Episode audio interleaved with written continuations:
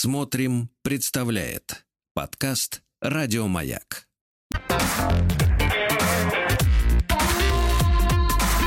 Сергей Стилавин и его друзья. На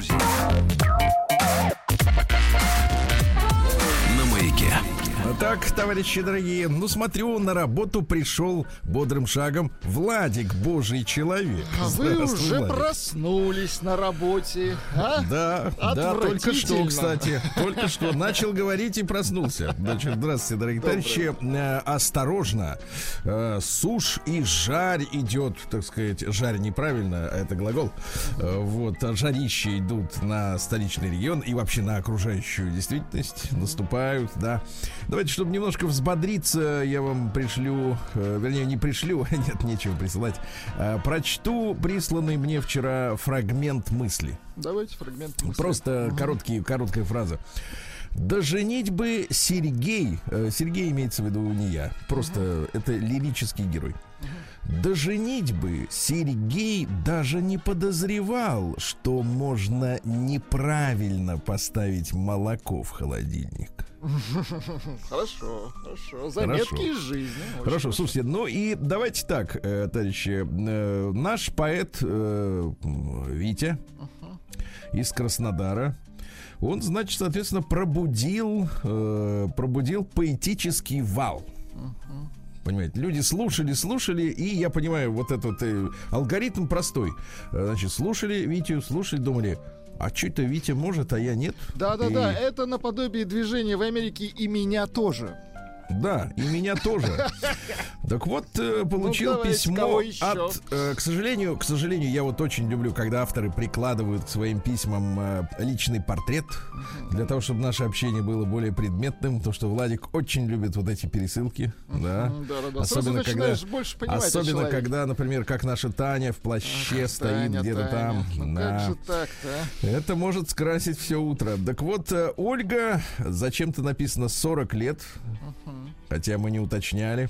Ольга, 40 лет, Свердловская область. Давайте приступим к письму. Давайте. Да.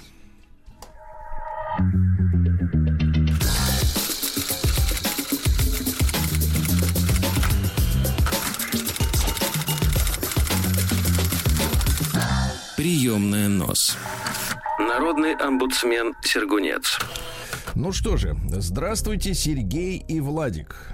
Пишу вам в связи с испытываемой мной слабостью к различным стихотворным формам. Особенно в вашем прочтении, Сергей. Да. Расскажу незатейливую историю о том, как две женщины, я и моя соседка, ну, извините, как две женщины, Ольга, э, живущие рядом с рекой, устроили банную вечеринку с купанием без одежд. Ух давайте. Ольга, ну Интересно. после такой фразы вы, вы обязаны были прикрепить к письму портрет. Сос- на соседку не претендую, но сметаю пыль. Но вас хотел бы, так сказать, лицезреть вместе с Владиком, Ну, ну, естественно. А уж остальное мы с ним домыслим. Правильно? ну хотя бы водоем увидеть. Хотя бы в пальто. Заботливый соседский супруг обеспечивал нам безопасность подаль, бдел. Смотрите, какие слова используются, а? Подаль. Вы когда-нибудь использовали Я слово вообще первый «подаль»? раз это слово слышу. Да вы что, серьезно? Шутка. Нет, Оно ну, не эстонское. не. Подаль. Подаль. Так вот, бдел, вот тоже хорошее слово, и поругивал нас, чтобы не заплывали далеко. Было очень весело, а ночной свежий воздух, вы когда-нибудь купались нагим под луной? Ну, конечно, я же черноморский товарищ. Конечно же, Нагим в летнюю ночь. Ай-яй-яй, как хорошо. Давно это было, Давайте, Сергей да- Валерьевич? давайте, и где-то там покрякивает саксофон Да, да, да, да. на базе. Понимаете, Черноморское побережье Кавказа. Ай-яй-яй-яй-яй. Ну, давайте вернемся все-таки к письму. Да. Итак, да, значит, э, побдел, поругивал. Он был очень весело, а ночной свежий воздух в сочетании с летней жарой, треском цикад, нет у вас цикад, Цикады Да. есть, кстати, в Сочи, да. бар, нет, я имею в виду в вашей фи- в А, в фанатике. библиотеке нету. Есть вот такая. Да, бархатным звездным небом э, создавал фа- фантасмага... Это вот цикады от Boston Dynamics у вас. Э, Создавал фантасмагорическую феерию. Так появилось на свет мое стихотворение «Фантазии». Так и называется «Фантазии». Навеянная красотой момента, я с нетерпением хотела прочесть соседке свое произведение, но услышала в ответ, что она не любит и не понимает стихов. Жаль. Вы представляете, оказывается, бывают такие женщины. Мне кажется, таких женщин большинство. Такие женщины бывают, оказывается. Поэтому прошу вас, Сергей, прочтите их для Лены, которая, возможно, она изменит свое отношение к стихам. Ну, это, конечно, возможно, но с вас, Оленька, фотография, пожалуйста, вас и Лены. Фоторепортаж, да. конечно. Обязательно, да. Мужа Ленинова можете Можно удержать. не присылать. Да. Итак, стихи, Владик. В летнем читается впервые, в том числе и мной. В летнем сумраке, черном и звездном, Я в хмельном упоенье плыла. Мне в сиянии с волнами Зыбко озаряла дорогу луна. Я с русалками дружной гурьбою покидала свои берега. Без стыда и без страха вздымалась над водой стройных тел нагота. Так. Пребывая в сообществе дивном, позабыв про мирские дела, а почему все время рифма на ла? Лай, лай. У-ла-ла, вот что вспоминается. у-ла-ла. А, Да-да-да, у-ла-ла, и так раз, и бряк в бассейн вместе с Мартини. Да. Так вот. У-ла-ла, значит, э, Мирский поза... Да. Итак, э, ст- а вот как вам фраза вот эта «без стыда и без страха вздымалась на водой, над водой стройных тел нагота». Они что, на подводных крыльях, что ли? Вот? Ну, воды было по щиколотку. А, в этом В смысле, этом да? смысле, да-да-да. Засуха. То есть они- Я перевожу засуха. Они, они Да. как бы, в принципе, мыли ноги. Делали педикюр, да.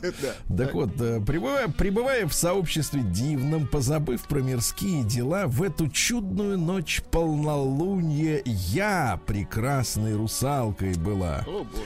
То есть она мыла хвост, а не ноги. Э, Да. Я- а я вам так скажу, для женщины чистый хвост прежде всего.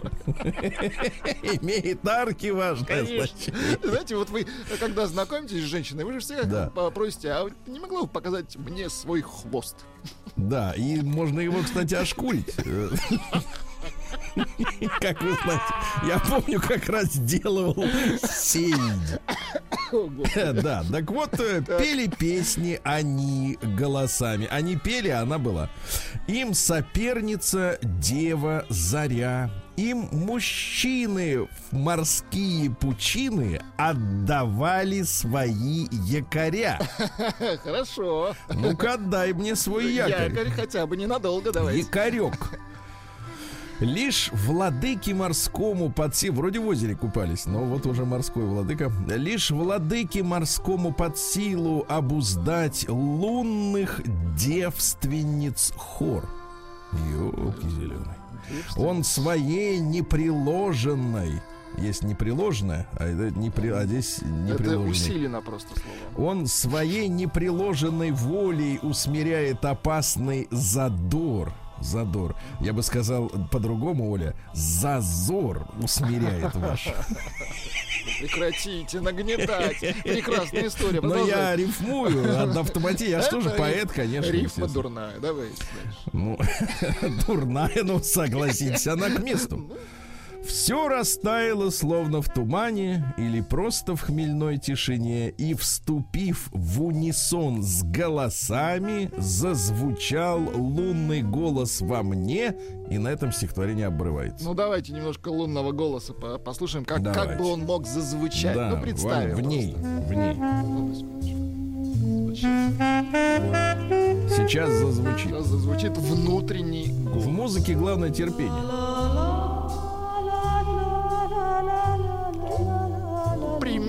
Мне кажется, примерно. понесли э, тот самый, поса- понесли сациви. Ла-ла-ли, вот, кстати.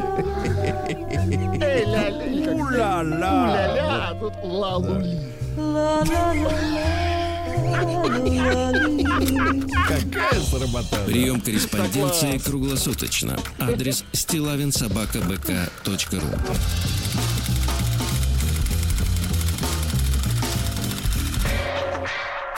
Фамилия Стилавин 2 Л. Да. Ну что я вам скажу, товарищи? Да прекрасно, прекрасно. говорить, всё Э. Оля, Оля, если честно, вы поняли уже, да, что э, и давайте так, вы нам присылаете фото, да, Да-да-да. а мы с Владиком, соответственно, дадим оценку стиху, правильно? И мы дадим название Оли, Оля, Оля, Уляля. Вот так. Да. А, получил письмо от другой Оли.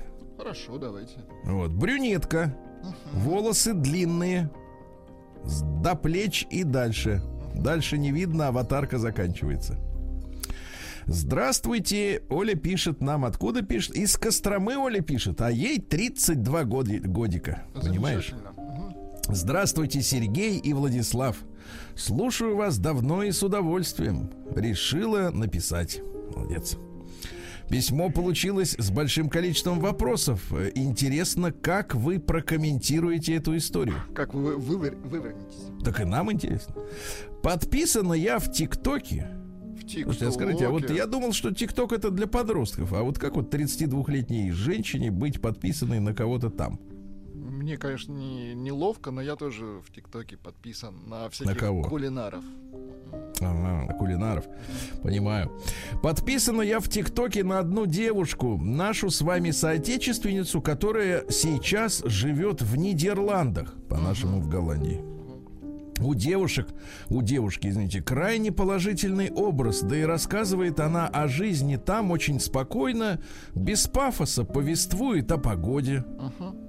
Ну а какая погода в Нидерландах? Где откуда там пафос? Это ж тебе не Африка, сынок. Да. Да там На уч- сплошная жижа. Мгм. да, постоянно дождь идет. Значит, э, учебе, работе, образе жизни голландцев, в том числе и разнице менталитетов. В одном коротком видео девушка поделилась историей о том, как она со своим парнем, голландцем, внимание, завели банковскую карту Любопытно. на которую каждый из них перечислял деньги, разумеется, в равном количестве, внимание, на их общие расходы, походы в магазин и так далее. Конечно, недоразумение избежать не удалось, но голландец упрекал ее в злоупотреблении общим бюджетом. Покупка слишком дорогих ягод, ягод, которые он, видимо, сам-то не ел, потому что когда дорого, то и в рот не лезет, сами понимаете, да? В без голландский них- рот не лезет. Значит, э, да, сам не ел, то он без нее заказывал пиццу, оплачивая свой нехитрый ужин общей картой. Ага, подлец. Хе-хе, Это Пицца была месть, месть. Давился, но ел, потому что знал, что за ягоды мстит. да? Под видео начали появляться комментарии, в одном из которых ее русская подписчица, явно пытаясь навязать свою семейную модель, сказала, а затем повторила несколько раз для тупых. Следующее. Слава богу, у меня русский муж. Он даже не знает пин-кода от своей зарплатной карты. За 13 лет ни разу меня не спросил, куда деньги дело.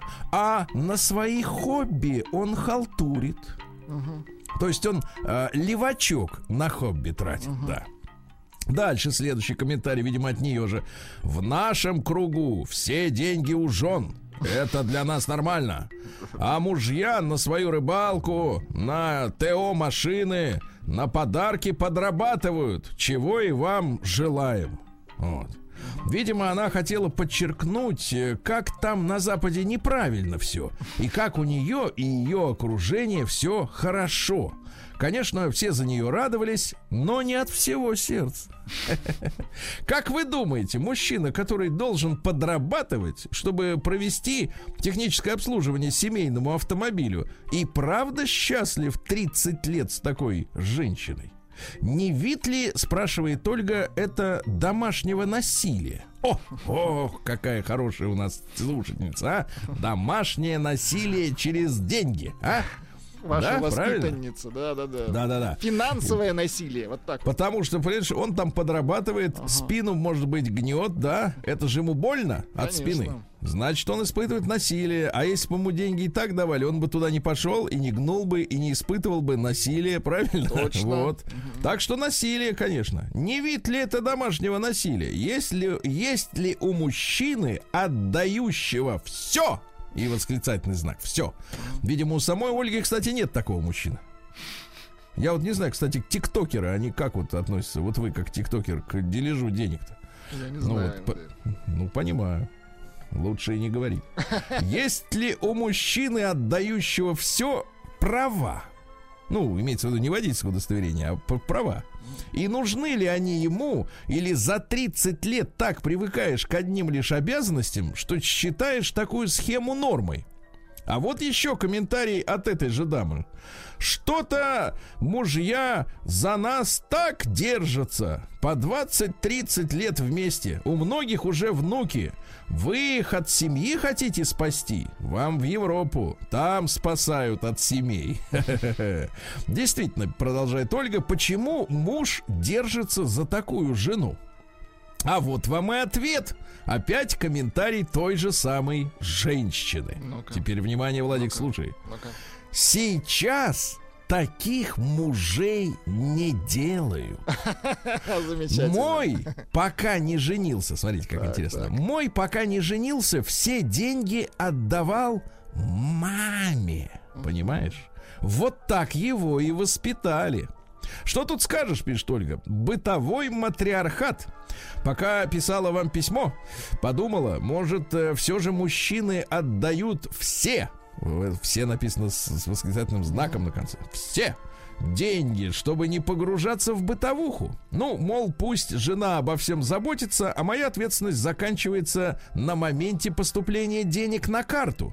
Иными словами, женщина, радуясь бесконтрольному управлению семейным бюджетом, сама не поняла, как ее муж самоустранился от дел этой самой семьи, вручив ей бразды правления в, ком- в комплекте, с которыми идет ежедневная головная боль. В вашем эфире как-то вы об этом уже говорили, но очевидно, что тему эту исчерпать невозможно. Значит, большое спасибо. С уважением, Ольга, 32 года из Костромы. Вот такое письмо от Оленьки, да.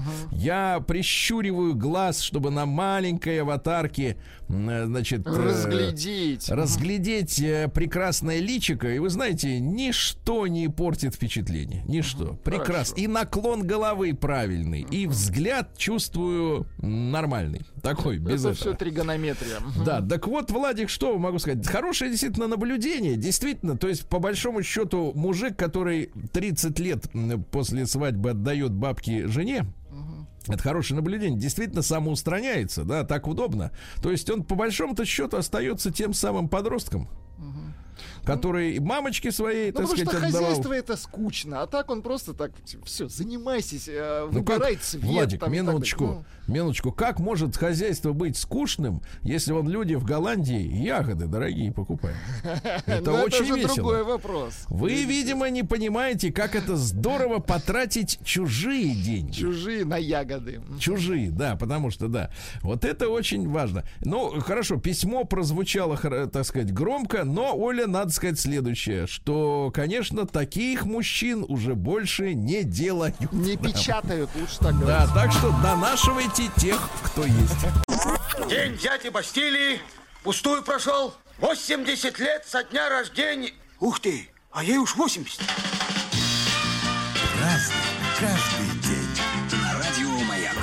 Товарищи дорогие, 17 июня, да, на календаре. Сегодня мы торжественно отмечаем, Владик, Всемирный день мусорщика.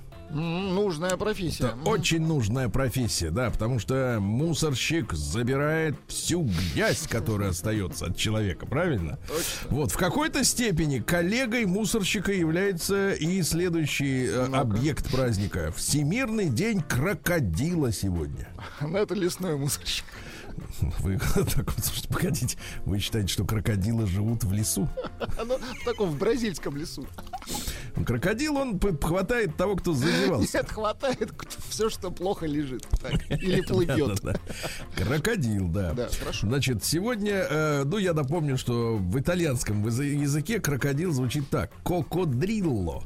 Да, очень красиво. замечательное слово, да. Да, День азербайджанского врача. Нет у вас такого Нет, у меня только таджикский есть. Ну хорошо, Ну, хорошо. ну врач ничего, надо расширять, надо расширять географию врачевания. Дальше сегодня Всемирный день борьбы с опустыниванием и засухой. Вот. Ну, все это, понятное дело, такое, да, важное. А вот теперь, Владик, ваш мозг э, начнет плавиться. Давайте. Сегодня Всемирный день тесселяции. Ну-ка, переведите для Вы же никогда крестьян. это слово не слышали, правильно? Ну, конечно. Оказывается, Каждый год слышу. Значит, нет, первый раз Первый раз, слышите. хорошо, первый раз. Тесселяция. Так вот это, я вам прочту официальную формулировку.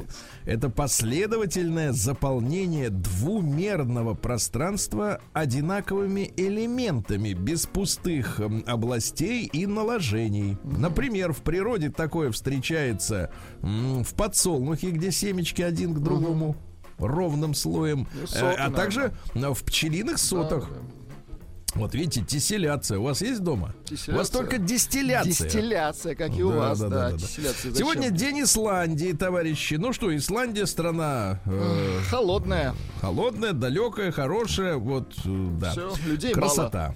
А, Сегодня славянский праздник под названием Семик Зеленые святки. Э, Дело в том, что береза является символом неисчерпаемой жизненной силы, хотя некоторые зовут березу сорняком. Вы, кстати, Да. березовый сок любите? Э, ну, давно не пил, настоящий.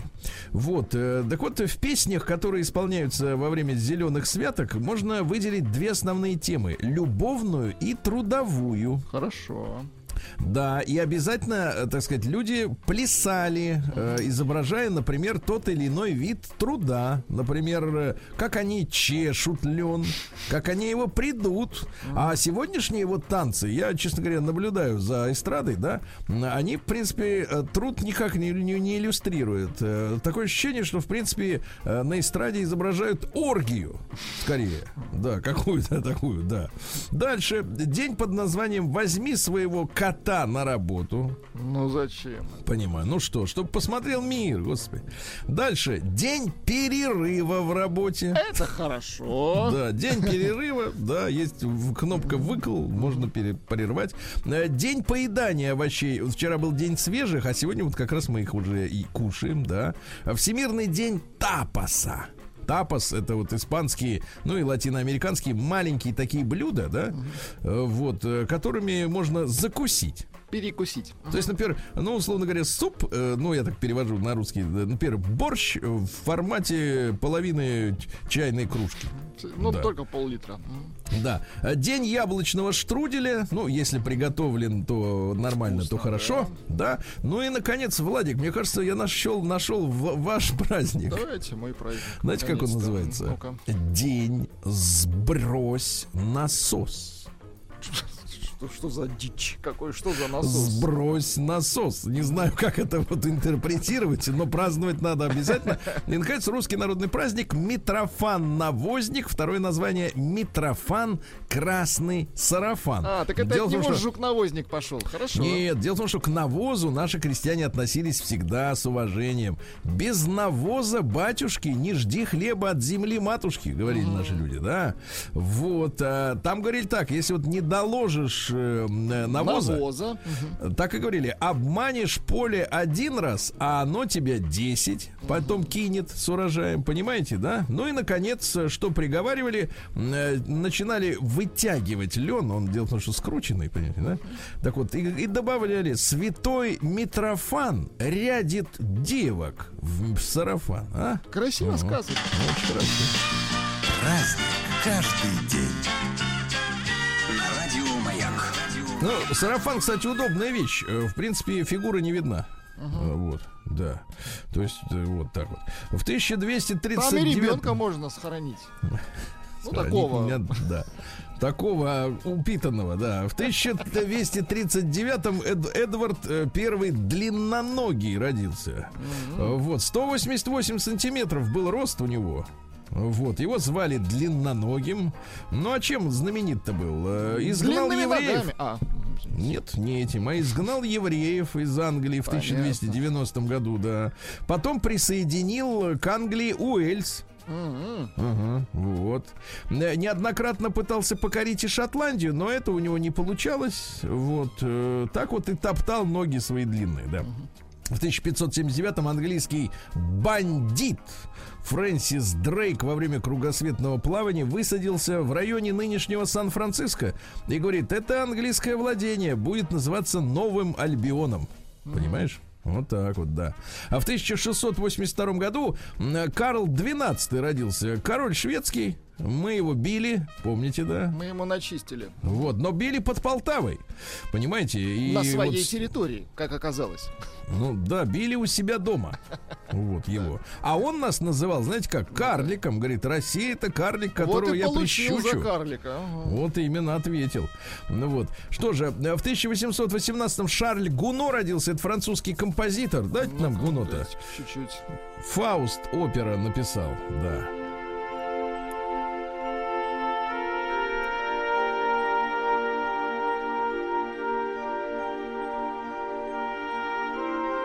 Узнаете? Аве Мария.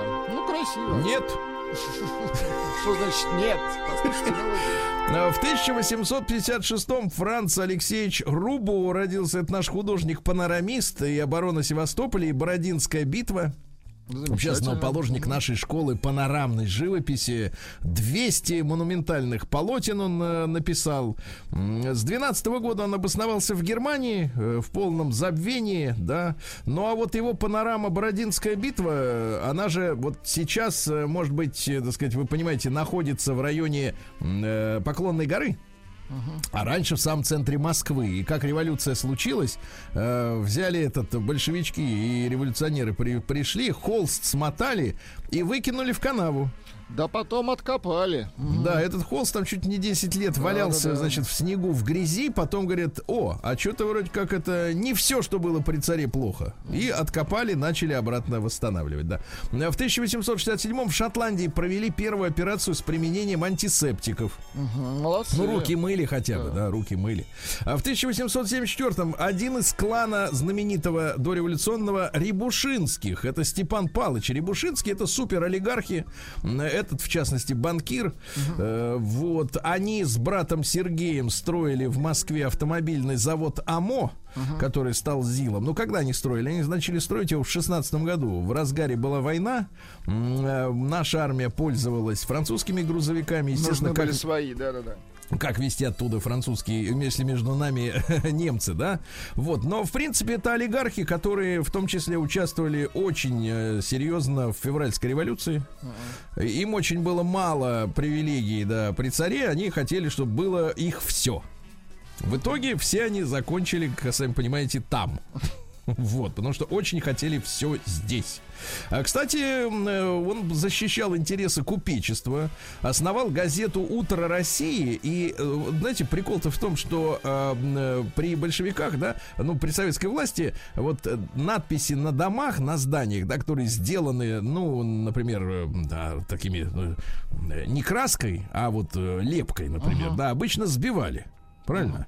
На Большом театре, помните, э, был вместо орла звезда красная и так далее. Сейчас уже восстановили как бы первоначальный облик. Но самое интересное, что это здание находится метрах там в двухстах, вот э, в стах даже, наверное, от Пушкинской площади в Москве, на бульварах. Так. И до сих пор там на этом здании надпись «Утро России». Ага. Оно Вот там и была сохранилось, да. редакция, видимо, да? А там была редакция, это вот этой купеческой газеты, да. М, Вот. Ну и, соответственно, он что говорил? Говорит, мы объединяем все либеральные силы для создания единого фронта либерализма. это они в Ага, Вот и 12 объединили. Молодцы. Вот объединились и, в принципе, и доигрались в И 17 году. выехали. Да, в 1882 году Игорь Федорович Стравинский родился, наш композитор. Ну-ка, давайте А? послушаем. Так. Чуть-чуть.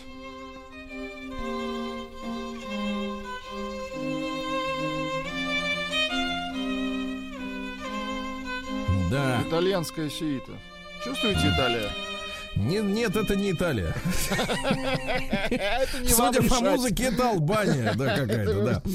А, да, да, ну цитаты следующие. Время не проходит, проходим только мы. А? И, наконец, вот давайте по своим э, саданул как следует. Давайте. Есть люди, которые понимают музыку, но не любят ее. Это композиторы. Так. Есть люди, которые не понимают музыку, но любят ее. Это слушатели. Это мы. а есть, которые не понимают и не любят. Это музыковеды. Как он красивый. Да, да, да, да, да. В 1888 родился Хайнц, но не, не кетчуп, Ну-ка. а просто Хайнц Гудериан. Это знаменитый германский Ага. такси... э, чуть не сказал таксист. Таксист. ага, Только только под броней. Ну, человек, который придумал э, тактику э, танковых клещей, когда с двух флангов, да, с двух сторон танки такими клиньями заходят и окружают какую-то группировку э, противника. Э, какие у него были прозвища? Шнеллер Хайнц. Это быстроходный Хайнц. Или, например, Хайнц Браузевинд. Это Хайнц Ураган, да. Ну вот. Но, тем не менее, знаешь, обломали ему перья-то. Ну, в какой-то момент, да. Да, тут что-то клещи перестали работать все-таки, да. Ну и в 1898-м Морис Корнелиус Эшер родился, знаменитый голландский художник. Друзья мои, тут вам в помощь любой поисковик, наберите художник Эшер и посмотрите его картинки, где они вроде 3D, то есть объемные, да. Так. Но так оно все друг в друга переходит, что ты думаешь, так же не бывает. А у него бывает, понимаете, да? И вот э, надо, кстати, его проверить на психоз какой-то. День дяди Бастилии пустую прошел. 80 лет со дня рождения. Ух ты, а ей уж 80.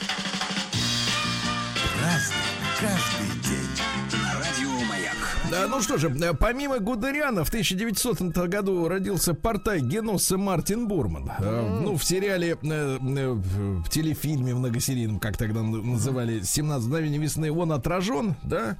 Вот. Ну, сначала вступил в объединение против засилия евреев, еще когда был молодым, да, до еще Гитлера всего этого. То есть их-то трясло еще во время Первой мировой войны на эту тему. Ну, а потом что? Смотрите, он занимался м, организацией партийных съездов. Очень Организатор, умел- значит, был хороший. Да, хороший организатор. Умел четко докладывать без комментариев. Кстати, контролировал личные финансы Гитлера. Ну, доверие, значит, было Да. нему. И даже подарки Еве Браун выбирал он. Понимаете? Да, да, да, вот такая вот история.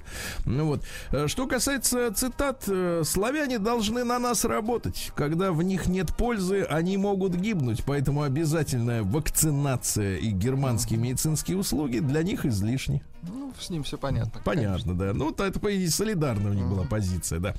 Вот. э, Сегодня у нас э, в 1903 году Михаил Аркадьевич Светлов родился, поэт, э, лауреат Ленинской премии. Давайте я вам прочту Тот строки. самый Михаил Светлов. Давайте. Да-да-да, Михаил Светлов. С первого пожатия руки, как переменилось все на свете.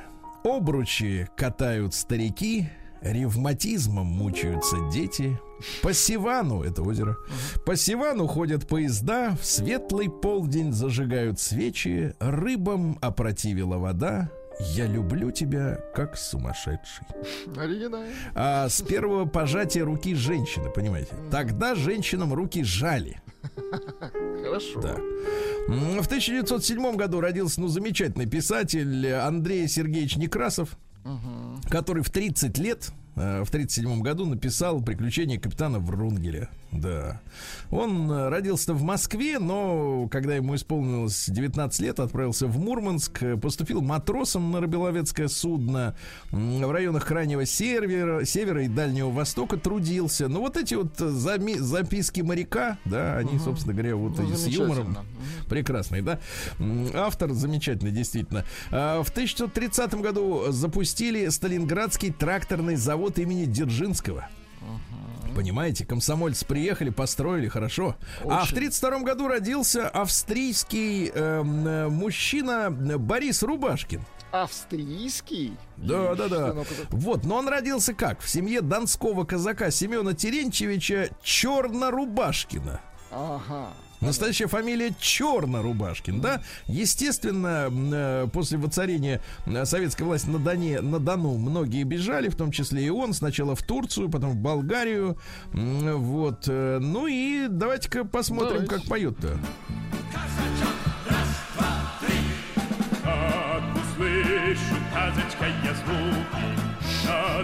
Он поет по-австрийски практически. Так. Где ты был?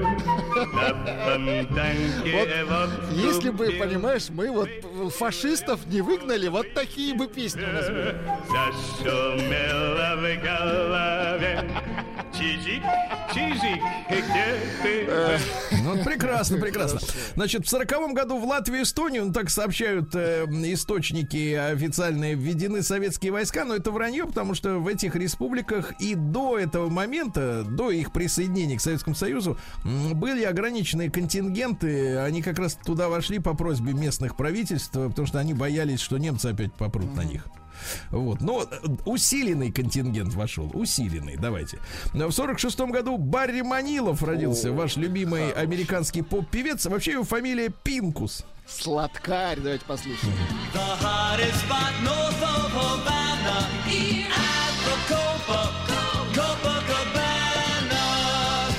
В песне чувствуется, что автор заканчивает выступление. Да. А Жанна Бичевская родилась в 44 году, окончила музыкальную школу по классу гитары. Ну, Вот. Как на гитаре послушаем. Одную косточку в теплую землю зарою. Косточку. Да, да, И да. лазу Ну, понятно, Манилов вам, конечно, как-то это... Ну, да. конечно. Ну, вы сами сравните. Согласен, барабанов не хватает там вот, да. Виноградную косточку. Ну, ладно, ладно, видите, да. понимаете, косточку он взрывает, да? Да, э, в 67 году Китай в этот день взорвал свою первую водородную бомбу. Ну Вот, водородную. А В 80-м году родилась Винус Вильямс. э, Ну, помните, Наш замечательный мужчина Торпичев назвал э, их братьями, братья Вильямс. Там Винус и Сирена, которые как мужики играют в теннис жестко. Вот, за это, кстати, оштрафовали Шамиль Торпичева на 25 тысяч долларов. Вот такая история. За вот за слово, понимаешь? За Да. крепкое слово. И слово Да, за правду. правдивое. за Точно, правду, точно. да, да, да. Так вот, э, из увлечений у нее какие есть? Пение в караоке, Такое танцы, вот.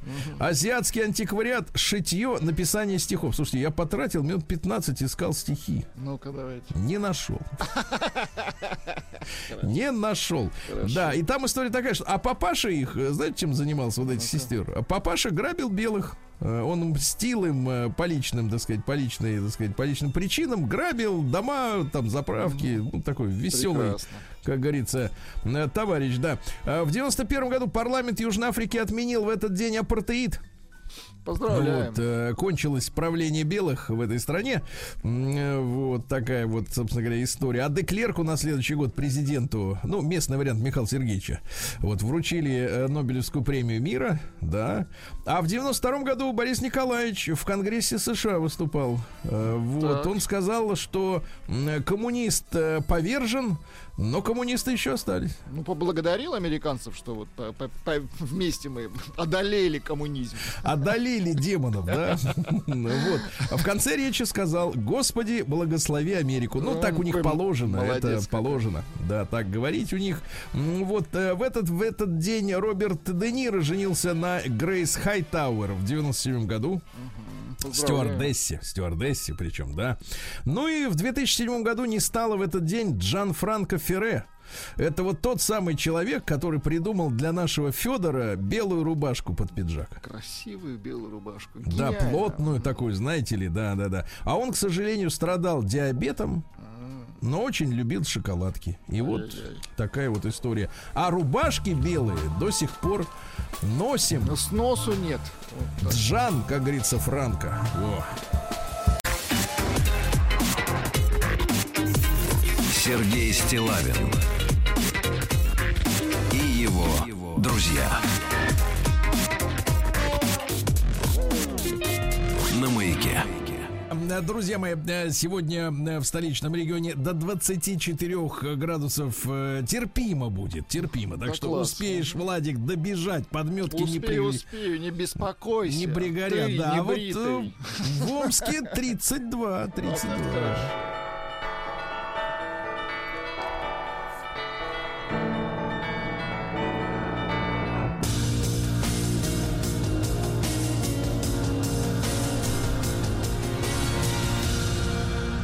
Зона 55.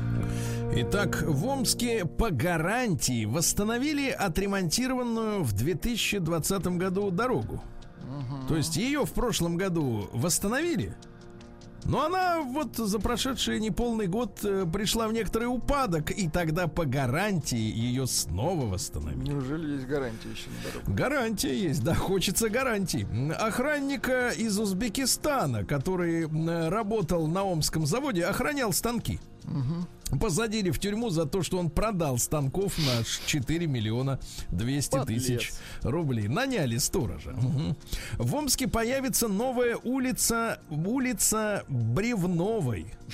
Это Об этом попросил ее внук. Дело в том, что Нина Бревнова э, вот, э, являлась руководителем управления культуры. Очень хорошо. Вот теперь есть такой замечательный. А для того, чтобы появилась такая улица, э, вот, Нужно э, старую убрать. Нужно не то чтобы убрать старую, но окружают ее следующие: третий Арм- Амурский проезд и четвертый Амурский. Ну, Вот это, да, традиция на- потеря. да, номерных проездов она сохраняется. Да. А На Омском железнодорожном вокзале заменили эскалаторы за 17 миллионов рублей. Ну, теперь людям как-то полегче подниматься, конечно, получше. А Здание бывшего дрожжевого завода, которым владел до революции Поклевский козел по имени Альфонс. Почему козел-то? Козел. Нет, Альфонс Поклевский козел. Э, Известный предприниматель, виноторговец, горный золотопромышленник. Один из основателей, кстати, асбестовой промышленности на Урале и первого пароходства на реках Западной Сибири. Ну, вы понимаете, отняли все. Вот. Не Осталось, отняли, а э, забрали свое. да, да, да. Вот, осталось, э, остался дрожжевой завод. И вот его включили в список объектов культурного наследия. Вот. А в Омском роддоме номер два роженец. э, Роженец. Кормили роженец. А, Не, не Множественное число, понятно. они, да. Роженицы. Э, Кормили некачественной крупой.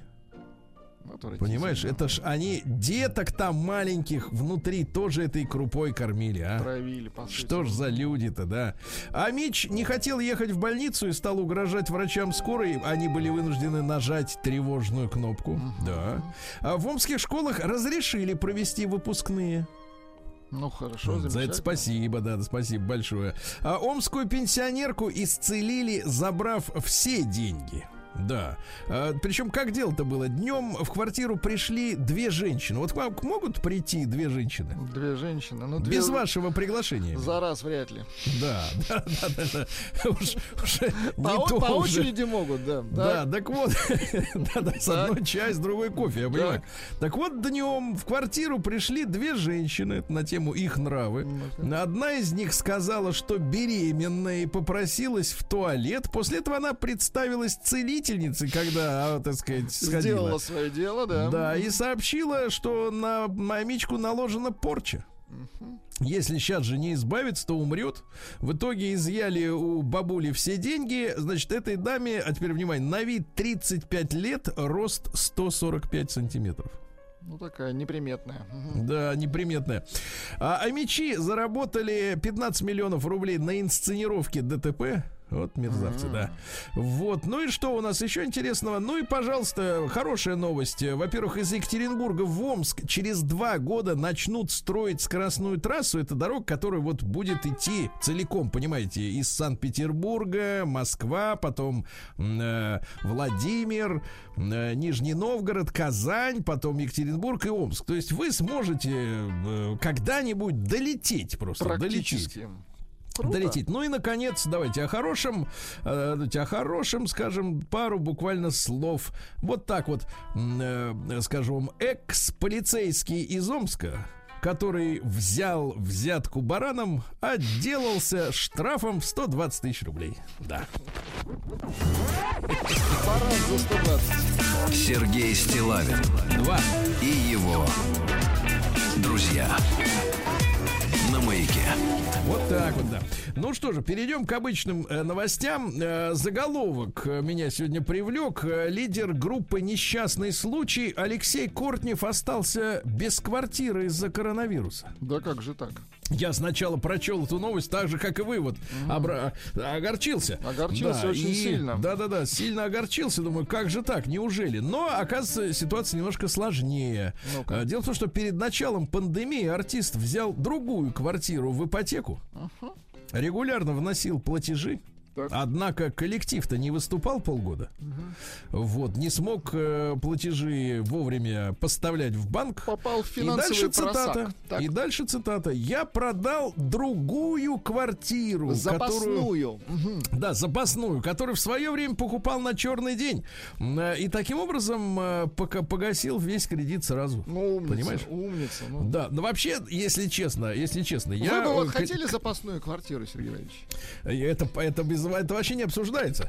Я о другом. Я о том, что команда «Несчастный случай», на самом деле, это вот э, коллектив очень порядочных людей. У них несколько лет назад, ну, уже много лет назад, один из, э, э, так сказать, э, из их банды, э, мужчина, да, Так. вот он э, по, по- здоровью, ну, серьезное заболевание очень, э, не смог дальше продолжать с ними деятельность. Я так не буду в подробности вдаваться. Так они с каждого концерта долю ему все равно отчисляют. Ну, какие молодцы. Реально молодцы. Вот это вызывает у меня уважение, да. Дальше. Байден не смог с первого раза произнести фамилию Путин. Он сказал следующее. Э, Я, пос... Я перевожу на русский, естественно. Я посмотрел фрагмент трансляции президента Тра. Трампа имеется в виду. После чего осекся и сказал все-таки Путин. Наверное, ему сказать, что он на встречу с Трампом, что ли, идет. Я не, не- не понимаю вообще, что происходит. Ну, тяжело Да. ему, тяжело. Тяжело, тяжело, конечно. Но держался бодрячком, да. Очки подарил.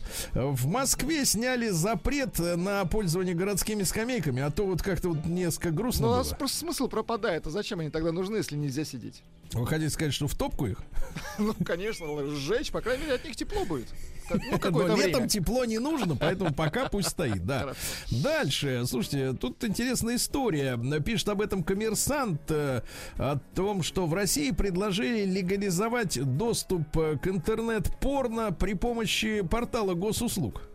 Да ладно. Ну, имеется в виду, нет, нет, не, не через госуслуги смотреть, ну что вы, не, не в этом смысле. Вводя паспортные данные. Нет, дело в том, что авторизация в плане возраста. То есть А, э, ну, типа, портал, можно уже. ну то есть взрослый он, э, человек может да, смотреть. если ты взрослый, то ты Да. ти- типа типа через портал. Так и представляю, вот открываю приложение, да, там, например, оплатить ЖКХ, штрафы, там как пособие получить, по посмотреть порно. Порно. Э, Да, но это очень важная история. Если не зря смеетесь. Зря смеетесь, потому что вообще. потому что, значит, есть порно нескольких видов. Так. Первое из них это натуралистические изображения э, вот э, совершеннолетнего человека, понимаете? Вот, э, с- сопоставимого и так далее. Там, то есть надо это все взять под контроль. С какого да? возраста под контроль возьмем? Под контроль надо совершеннолетнего, а до этого запретить А. полностью. До этого полностью. Ну, а а- а дальше за кон- под контроль, да. Московские власти объявили о штрафах для юридических лиц за провал вакцинации, ясно? За провал. Если меньше 60% сотрудников у юрлица, то будет штраф. Все пусть помнят об этом. Да, дальше объявлен э, короткий список э, премии «Большая книга». Ну, я знаю, вы интересуетесь литературой, да? Как и вы. Да, так вот, всего было выдвинуто 336 произведений. Вы представляете, Много. сколько пишут в стране? К сожалению, пишут, да. Да, давайте я вам прочту фамилии, а вы, наверное, может быть, э, как говорится, узнаем. узнаете Ну, с- своих, своих узнаете, да. 13 авторов, из них вот э, кто? Может э, быть, э, и ваших узнаю, кстати. да, Давайте, Марина что- Степнова, Ну, знаете? это ваша. Это моя. Оксана Васякина, Опять ваша. Юрий Буйда, Не, это мой. Дмитрий Бавильский. Вот. Наверное, э, ваш. Да, Алексей Поляринов. Ну, в общем, хорошие авторы. Замечательные. Э, Да. Премия пройдет э, совсем скоро. Первый приз, э, главный приз 3 миллиона рублей. Так что Ну, отлично, читайте, да. отлично. А Роскосмос начнет продавать скафандры космическим туристам. Да класс. Нет, ну а дело в том, что а почему мы должны ему эту одежду Бесплатно, вот именно, конечно. выдавать? Если он оплатил весь полет. У нас, извините, даже наволочка в поезде за деньги. Не представляете, на эту космическую станцию вы белье брать будете. Нет, Так скафандр брать будете? Нет, говорит, я так полечу. Буду рисковать. Отлично.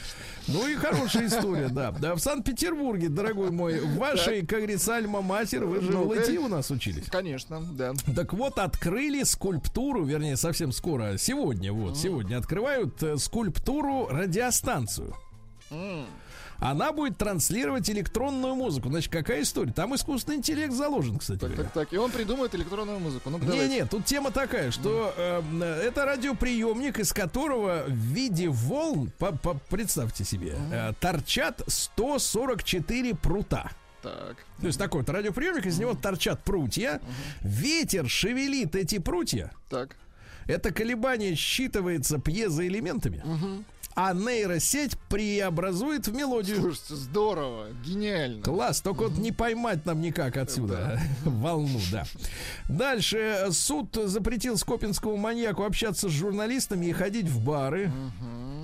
Ну, как-то вот он уже пообщался, и после этого запретили общаться. Запретили бары, да? Нет, бары это не наше дело.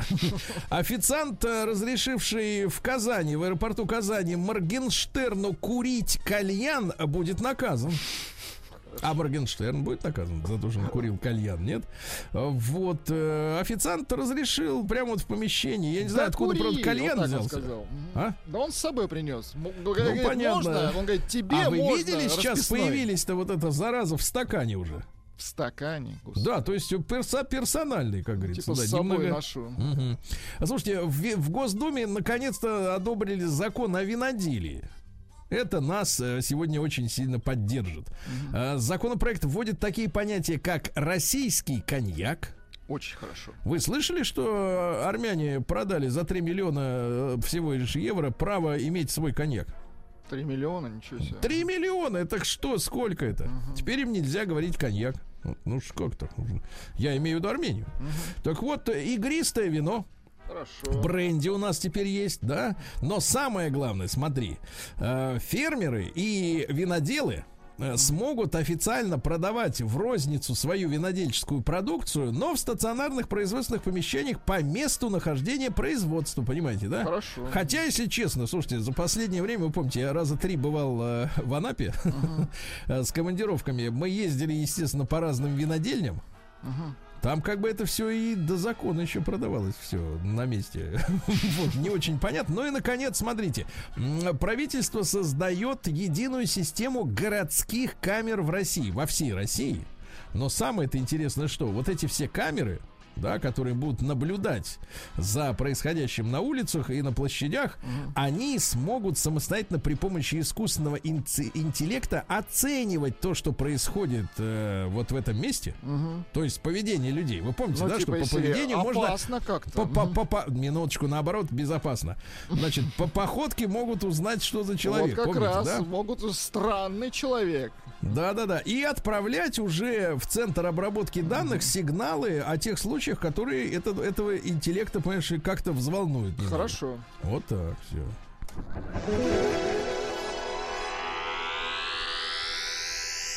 Наука и жизнь. Ну, на тему возможностей компьютеров ученые научились делать видео из одной фотографии.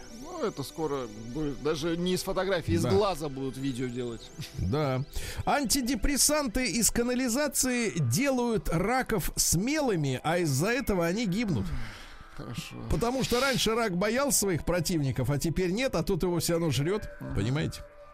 Вот так вот. А трехвентиляторный самолет начнут делать через три года. Вентиляторный или винтовой? Вентиляторный. Там история такая, что это э, пропеллеры в таких, ну, в бочках, да, ну, условно говоря, в трубах, вот, в трубах пропеллеры, которые еще могут, например, э, значит, дуть, э, условно говоря, вперед, а может вверх. То есть эта штука может взлететь как вертолет, Вертикально. Мгм. Круто. а лететь как самолет со скоростью 500 км в час. Ну, круто, да, если. Ну вот, например, если у вас нет э, посадочной полосы, да, то эта машина может сесть на вертолетной площадке. Ну да. Прикольно, да. Вер- Вентиляторный называется, да. Россия и Китай, представи- и Китай представили план создания международной лунной исследовательской станции. Хорошо. Понятно.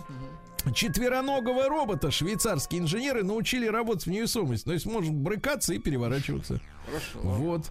А, исключение мышей из заголовков об исследованиях на мышах э, позволило научным статьям э, стать на 30% более популярными в СМИ. То есть, если в заголовке, например, на мышах пробовали такое-то А так лекарство. просто попробовали. Попробовали просто, на чем-то попробовали, да. Правильно. А Компания Cruise, которая принадлежит General Motors, э, запустила предсерийное производство беспилотных автомобилей, в котором уже, в которых уже нет ни руля, ребята, ни педалей. Давить Ничего нам себе. больше не на что. Да, вот так. будущее, да. Да, да. Новости капитализма. Так, ну давайте посмотрим, что у нас в капитале. Бразилия подписала с Америкой соглашение об освоении Луны. Бразилия. Да, Класс. уже все, да, уже все, подписали. А девушка рассказала, э, девушка по имени Килли, она живет в Америке, не киллер, а, Килли, э, что зарабатывает 100 долларов в час за объятие с незнакомцами. Уже 7 лет работает обнимательницей. Один из клиентов попросил девушку, кроме того, что он обнимался с ней, почитать ему детские сказки. А с другим они щекотали друг друга. Э, С третьим она притворялась щенком. Четвертый просил на спине писать пальцем буквы, а он угадывал слова. Видите, Прекрасно. какой 100 долларов в час. Да, да, да. А ребеночек в Великобритании получил на э, день рождения конструктор Лего Дупло. Дупло. Вот, а внутри килограмм чистейшего кокаина. Оказывается, наркокурьеры поставляли из Европы э, кокаин э, в коробках из-под лего. Ну, там так получилось, что эту коробку подарили мальчику. Да. А вот. Дальше. э, На 15 месяцев посажена в тюрьму медсестра британская, которая влюбилась в заключенного. Она поняла, что влюбилась после того, как он заставил другого преступника, оскорблявшего ее, отправить ей письмо с извинениями. Понимаете? Как романтично. Вот, Лореаль, э, компанию мощную, оштрафовали на 370 тысяч евро за коммерческий шпионаж. Смотрит, мол, где, кто, как, чего. Подсматривают. Футболист Пакба, французский, убрал со стола бутылку безалкогольного пива на пресс-конференции. Сказал, что не пьет. Вчера этот Рональду обрушил Кока-Колу. Что-то они всех подставляют. Да, подстава, подстава. Ну и, наконец, э, давайте-ка сообщение, да. Во Франции отменили обязательное ношение масок. Это как-то нас немножко подставляет, да. И, наконец, немецкие военные устроили нацистскую вечеринку в Литве. Они в апреле на день рождения Гитлера пели экстремистские песни в честь Гитлера, а также изнасиловали сослуживца. Какой ужас. Немецкие военные. Самые крепкие.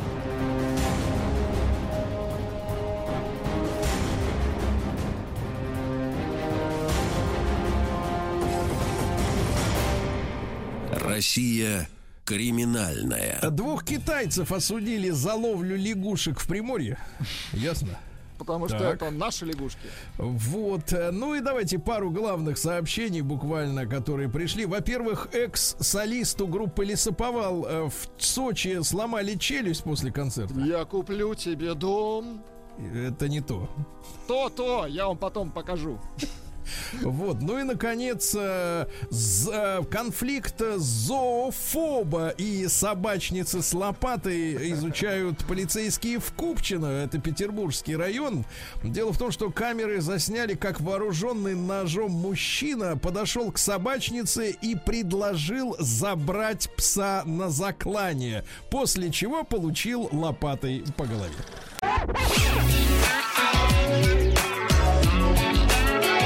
Сергей Стилавин и его друзья на маяке. Друзья мои, э, ну что же, вы знаете, что я получаю э, много от вас э, сообщений, писем, там, в так называемую личку или в, по почте. Ну, люди, как бы, у кого побольше чуть-чуть времени, вот те пишут электронные письма, некоторые ограничиваются комментарием в соцсетях, но вчера несколько человек мне вот обратили мое внимание с такими примерно воплями. Сергей! Я сразу перехожу на как бы на мой, так сказать, э, на, на то, как я это прочел. Сергей, вы посмотрите, какое средневековье творится в стране. Вот, я так сразу напрягся, конечно, сжался внутренне. Да, и вот обратили мое внимание на то, что э, в Екатеринбурге, э, в, Уральском политехническом колледже, э, ну, по крайней мере, так пишут, описывают ситуацию журналисты, студент, который, я так понимаю, защищал диплом, получил оценку на один балл ниже из-за своих, а теперь внимание, Владик, зеленых волос. Зеленых. Зеленых волос. Да, да, это студент полите, политеха, да. Ну Вот, э, он услышал э, э, следующее в свой адрес. Есть даже видео, я так понимаю. Э, Защита была хорошая, но твои зеленые волосы, твои зеленые Зеленые глаза. Твои зеленые волосы все испортили, поэтому ты получаешь хорошо. А потому что, так сказать, э, э, вот, ты посмотри, как ты, говорит, выглядишь, и сказали ему. В ответ на замечание выпускник отметил, дальше такая интересная, что вся его одежда осталась после переезда в другом э, городе, поэтому пришлось прийти на, на защиту диплома черти в чем. Э, Вот, вся одежда осталась. Но это уже другой. Но волосы-то зеленые приехали тоже из другого города. Такая вот ситуация. И люди возмущены. Вы понимаете, говорят, Сергей, это что за мракобесие? Вот, ты понимаешь? Про зеленые волосы, естественно. Да, когда человеку за зеленые волосы снижают оценку. Что делается, Сережа? Ну Вот я, со- соответственно, я понимаю, у меня тоже смешанные совершенно чувства. Вы знаете, э, вот несколько раз порывался выкрасить волосы. Я и сам когда-то хотел такие. Да-да-да, я и сам хотел точно такие же волосы. Как раз вот присуропить к дипломному, к сдаче диплома, да. Но не случилось, да, так, так вот, с с краской были перебои. Давайте мы короткий опрос. Ребят, давайте, тема, конечно, гораздо глубже, чем вот кажется на первый взгляд. Но с этой-то историей, по большому счету, все понятно. Да, ну, не, не, ну как, э, э, комиссия, как говорится, комиссия, прокуратура, кто там еще там разберется, снизили человеку оценку справедливо или действительно, так сказать, только из-за волос. Это все частный достаточно случай. Давайте э, Короткий опрос. Только сначала подумайте серьезно на, на- на- над ответом. Потом отправьте единичку через телеграм на наш номер плюс 7967 103 5533. Вот если честно, вот давайте только задумайтесь. Вот вам плевать, э, что о вашем внешнем виде думают окружающие. Единичка плевать. То есть э, имеется в виду и одежда, и фасон, и стиль, да, и, соответственно, ну, у женщин, наверное, макияж, цвет волос, э, у студентов зеленый, как мы понимаем, цвет Вас волос. ничто не может остановить Ну, в общем, в выборе э, одежды. вы как бы внешнего вы вида. свободны. Давайте так, можно перевернуть по-другому. Вы свободны от постороннего мнения при выборе своего внешнего вида, да? Вы абсолютно свободны. Вот встала с утра, поделать, что хотела, и пошла, и пошли Ну, вы все, да? ходить? Первое, ходи. плевать на оценочные суждения посторонних. Э, э, Двойка нет, к сожалению. И внутренний какой-то вот голос сидит, да, который вам говорит, как надо выглядеть. И дресс-код, опять же, сюда же, да, входит. Э, Ну, в общем, вот такой полной свободы внешнего своего стиля, имиджа, облика у вас нету. К сожалению или к счастью, мы не говорим об этом, просто единичка, вам плевать, вы, вы свободно одеваться и выглядеть как хотите. Двойка нет, к сожалению, обязанности или ваше внутреннее воспитание, там, так сказать, да, мама с папой все вот заложили э, четкую структуру в голову, как надо выглядеть. Ну и давайте большой разговор. Во-первых, тут многогранная история-то, да, Э, если у кого-то из вас были проблемы с внешним видом, ну, мы об этом как-то говорили, да, дресс-кодах э, всяких, о проблемах, может быть, э, в юности тоже, давайте и об этом чуть-чуть поговорим. Ну, а во-вторых, там самая-то главная тема, это вот э, э, действительно история, э, теоретическое ваше мнение, такое общее, да, чтобы нам с вами сегодня договориться. В принципе, как вам кажется, человек обязан э, в публичном пространстве, в общественном пространстве, ну, как бы так сказать, соблюдать некие нормы приличия? Или вы лично раскрепощены уже э, постмодернизмом, о котором многие говорят, да, и по большому счету вас, вам уже плевать, как они все выглядят. Ну вот плевать и все, пусть они как хотят, выпендриваются нам с вами по барабану. Или все-таки вот мы, э, или люди должны, выходя на улицу, понимать, что они несут какой-то месседж, да, другим людям. Что я иногда, вот я одна маленькая ремарка на минуту буквально, и потом затыкаюсь ваши звонки. 728-7171. Значит, часто заходит разговор, например, о татуировках. Ну, э, мне лично они не нравятся. То есть я не вижу, так сказать, повода для того, чтобы их сделать. Не знаю, что мне на себя набить, чтобы...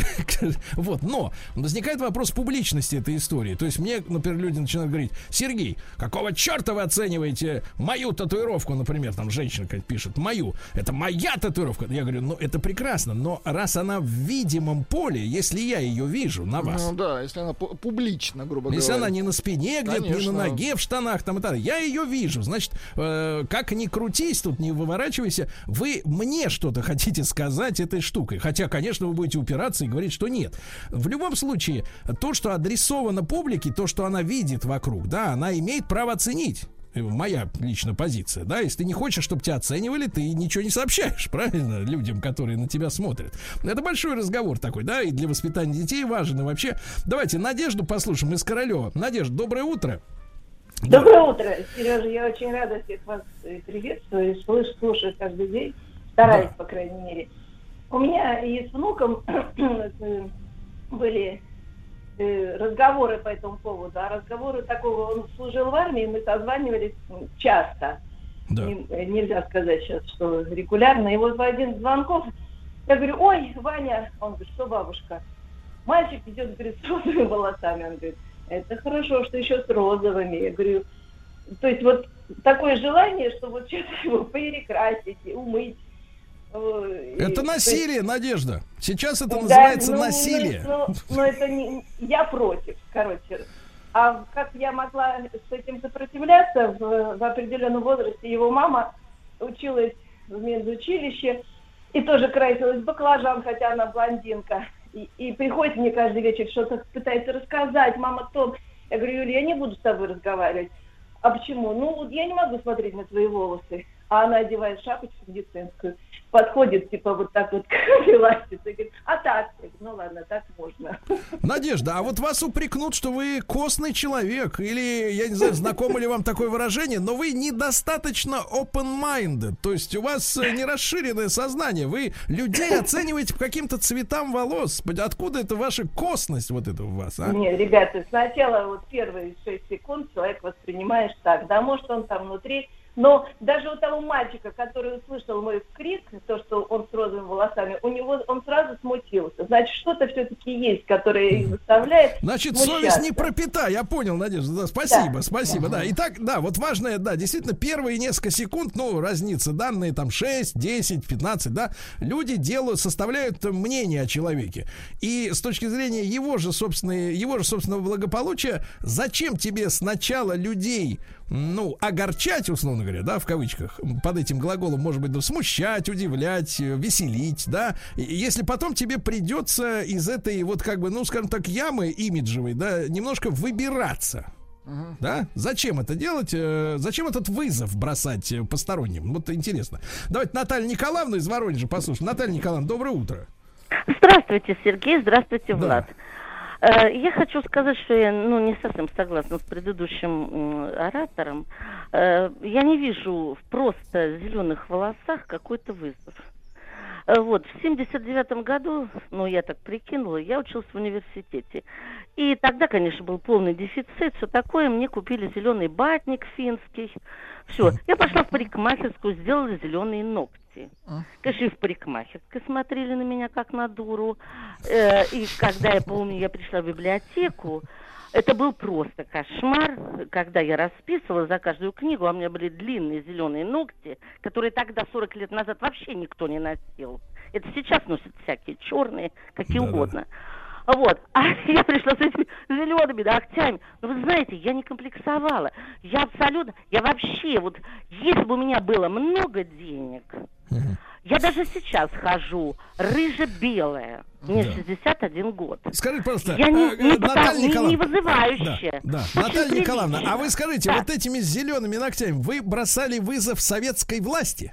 Нет, я просто, как говорил Ив Сен-Лоран, в стиле Да. это я, но я нет, я просто очень всегда любила красиво одеваться. И так, как, ну, не совсем вот так вот иногда, как никто, но Оригинально. Оригинально, Хорошо, да. хорошо, Наталья Николаевна, спасибо. Ребята, обязательно проголосуйте. Единичка на номер плюс семь девять шесть семь сто три пять пять три три. Выбирая свой внешний вид, да, сейчас возможностей для этого много.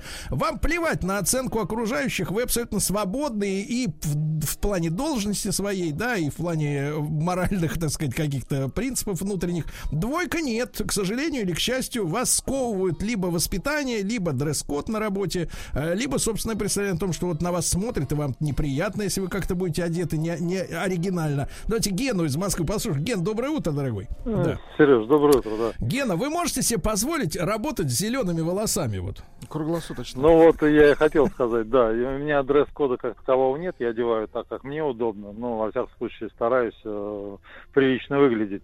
Э, но вот если, например, по поводу А зеленых вот давайте волос... мы, Ген, Ген, сразу после короткой рекламки с вами договорим. Спасибо. Сергей Стилавин. И его друзья маяке. А, Друзья мои, ну в Екатеринбурге э, на это обратили мое внимание э, наши слушатели и мои читатели. Э, Вот такой некоторый, ну такой вяло текущий скандальчик, якобы именно из-за зеленых волос на сдаче диплома мужчине снизили на один балл оценку. Зеленые волосы, говорят, а так, конечно, хорошо. Вот. А мы сегодня говорим о свободе в выражении. Вы его лично, вы ее лично имеете. Единичка на 0 плюс 7967 103 55. Да, вы выглядите как хотите. Ну, прилично, неприлично, это не важно. Главное, что вам плевать на оценки окружающих. И, и в общем-то, и никто вам и слова не скажет, да. Двойка нет. Вы являетесь, э, так сказать, рабом лампы, как говорится, да. Вот, внутренний или внешний. Давайте с Геной договорим. Ген, еще раз доброе утро. Да, Да. Сереж, ну вот Да. хотел сказать, то, что когда женщина там красится, одевается, там на себя сережки, цепочки навешивают, это как бы адекватно, ну, нормально. Женщина, они по природе себя украшают. Но когда мужчина там в цепочках э, красит волосы непонятные там цвета, одевают там Так. детки, короны, как вот А некоторые. если шоу-бизнес это там. будущий артист, а? Погоди, погоди, а ты Не, что, ну, не ради бога, что ли? вот А, Да, Ген, да, да. А не, если вот он собирается петь в будущем? да. Ну, пускай он сидит в клубе там где-то и одевает на И не корону, выходит если на улицу. По улице, да, по улицам ходить. Прекрасно. А по поводу вот волос длинных, у меня была ситуация, я быстренько расскажу. А, У меня были длинные волосы по, по- до плеч, да, и как бы в техникуме ко мне прицепился преподаватель, говорит, у тебя тоже длинные волосы. Вот э, вызвал меня к доске, я ответил на пятерку, потому что это спецпредмет был. И он мне поставил троечку. Я тупо сказал, что я больше вам отвечать ничего не буду. И вот у меня была такая ситуация, как бы 11 двоек, потому что он меня вызывал к доске, я говорю, я не буду отвечать. И он меня сажал, ставил двойку.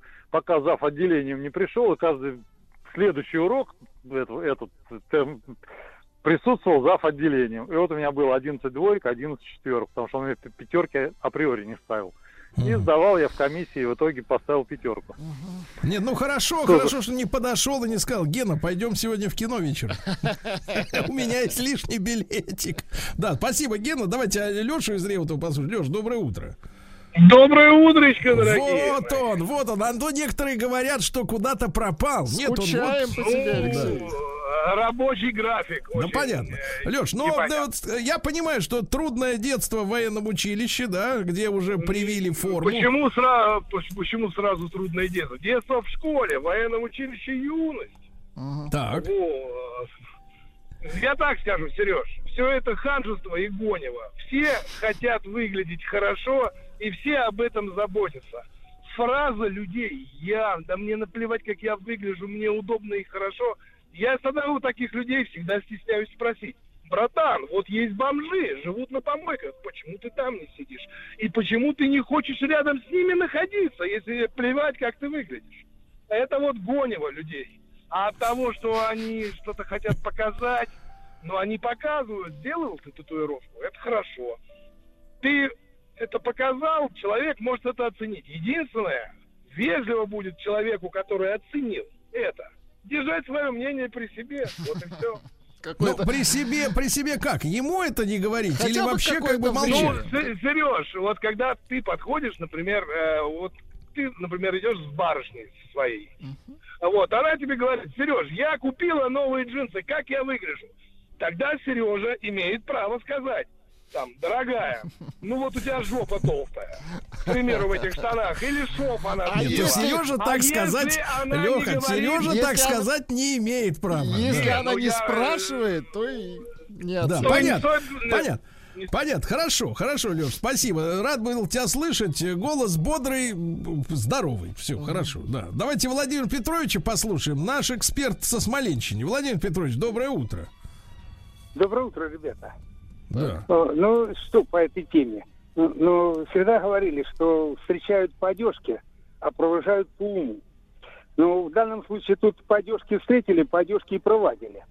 Вот, этого парня. Вот. э, С одной стороны, конечно, я не согласен с преподавателем, а с другой стороны, ну, придурков как-то надо учить. Вот. А Они же непонятно, что с собой делают сейчас, молодежь. Вот. Началось это все с того, как значит, э, начали на экранах появляться там всякие блестящие сливки и прочее в нижнем белье. Вот. А, а наша молодежь э, в то время выскочила, так сказать, на свободу, дали волю. Вот. И понеслось. Вот. Э, Татуировки мы видели у кого на руках? У зэков. Там, не забуду, мать родную и прочее. Сейчас колются все кому подряд, особенно девушки. Это ж, э, вот, я последние пять лет этого не вижу, и, может быть, слава богу. Вот. А жена мне начинает высказывать, что вот внучка приехала, а у нее там татуировка. Я говорю, Даш, ты что творишь? Ты- Это тебе зачем? Дед, это не твое дело. И вот не, это, это мое дело. А Это вот, Владимир хочу, Петрович, тут делаю. важный вопрос. Понимаете? А как вы, как вы скажите, пожалуйста, как, давайте, если мы говорим, что все-таки человека должна воспитывать семья, да, вот это расхожее мнение, которое как бы отрицает воздействие общества и м, женщин в белье, которые на экранах телевизоров, значит, в семье. А как вы, вот, если серьезно говорить, когда вы ее упустили? Внучку-то в этом Ой, плане. Когда мы- она, я не мы- в том мы- смысле, что она сделала себе наколку, а в том смысле, что она позволяет тебе вам говорить, дед, это не твое собачье дело. Вы знаете, это самое, э, когда она э, закончила институт, вот, и уехала работать в Питер. И вот после того она вот уже там 6, наверное, или 7 лет, как в Питере живет и работает. И вот после того она стала просто неузнаваемая. Вот приедет домой, вот в гости, день-два, она вот просто нормально. Потом начинает нервничать, психовать. Это, дед, ты не то говоришь, ты, дед, ты ничего не понимаешь. То есть в Вот, ну, то Питере есть- девку спортили, да? Точно. ну, Питере. или я уже Питере. совсем тундра, не знаю, Да. совсем это самое старшее. Нащупали, нащупали тему, Владимир Петрович. Итак, в Питере девку спортили. Хорошо. Владимир Петрович, хорошего дня. Да, давайте Марата еще успеем, а потом результаты опроса на, тем, на тему внешнего вида. Марат, доброе утро, дорогой. Да. Доброе утро, Сереж. Да, Влад. да. Я тот самый человек, который красил когда-то волосы. Так. Еще в 98 году, Хорошо. это вот к вопросу Владимира Александровича сейчас, 23 года назад я впервые покрасил волосы. Так, что ты хотел? Скажи просто, да. Марат, что ты хотел Цель. нам сказать этим? Кака- какова была твоя цель? месседж. Да. Слушай, я за гранкой впервые просто увидел мужика с красными волосами. Мне очень Так, понравилось. Я просто захотелось хотел Вот, а тебя испортила загранка, А ясно. Сто Да, процентов. а теперь цифры, Владик, Так, цифры. на- наплевать на свой внешний вид только 35% наших слушателей. Ну, немало, ребята, Немало. немало, немало.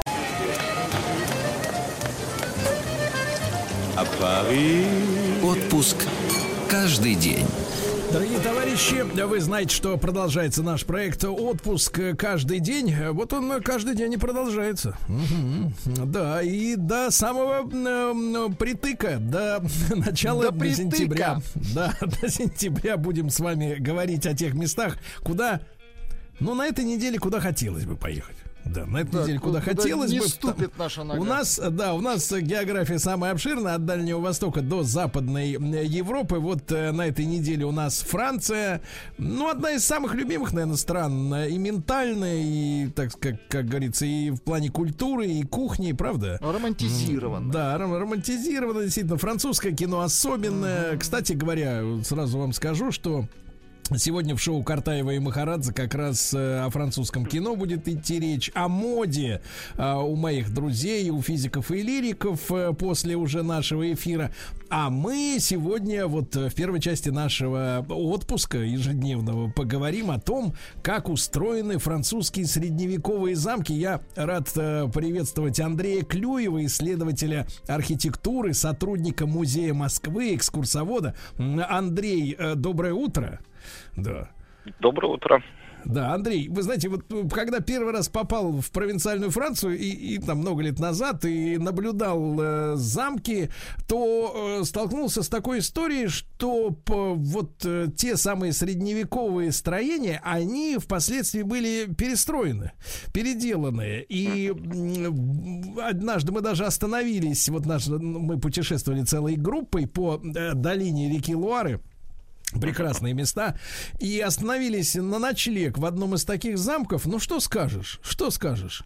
Э, такое ощущение было, что, ну, как-то как-то на, на, на Рублевке, на Рублевке, помню, как-то кому-то одному заезжал товарищу, как-то бывает и по побогаче, попросторнее, да? И вот когда говорит, говорят те фразы, там, французский замок, да, сразу ощущение такое, первое вот в голове, да, что какие-то должны быть бойницы, там, высокие какие-то стены крепостные, еще что-то. А здесь такой вот милый, э, милый домик э, с таким вполне приличным остеклением, ну, уже в, в результате вот перестройки, да, все это было. Внутри не так, и не так и богато в плане площадей и так далее. Андрей, ну вот мы хотим теоретическую базу под, подо все под это подогнать. Остались ли у них действительно вот оригинальные замки? Или действительно они все вот перестроили, как я видел?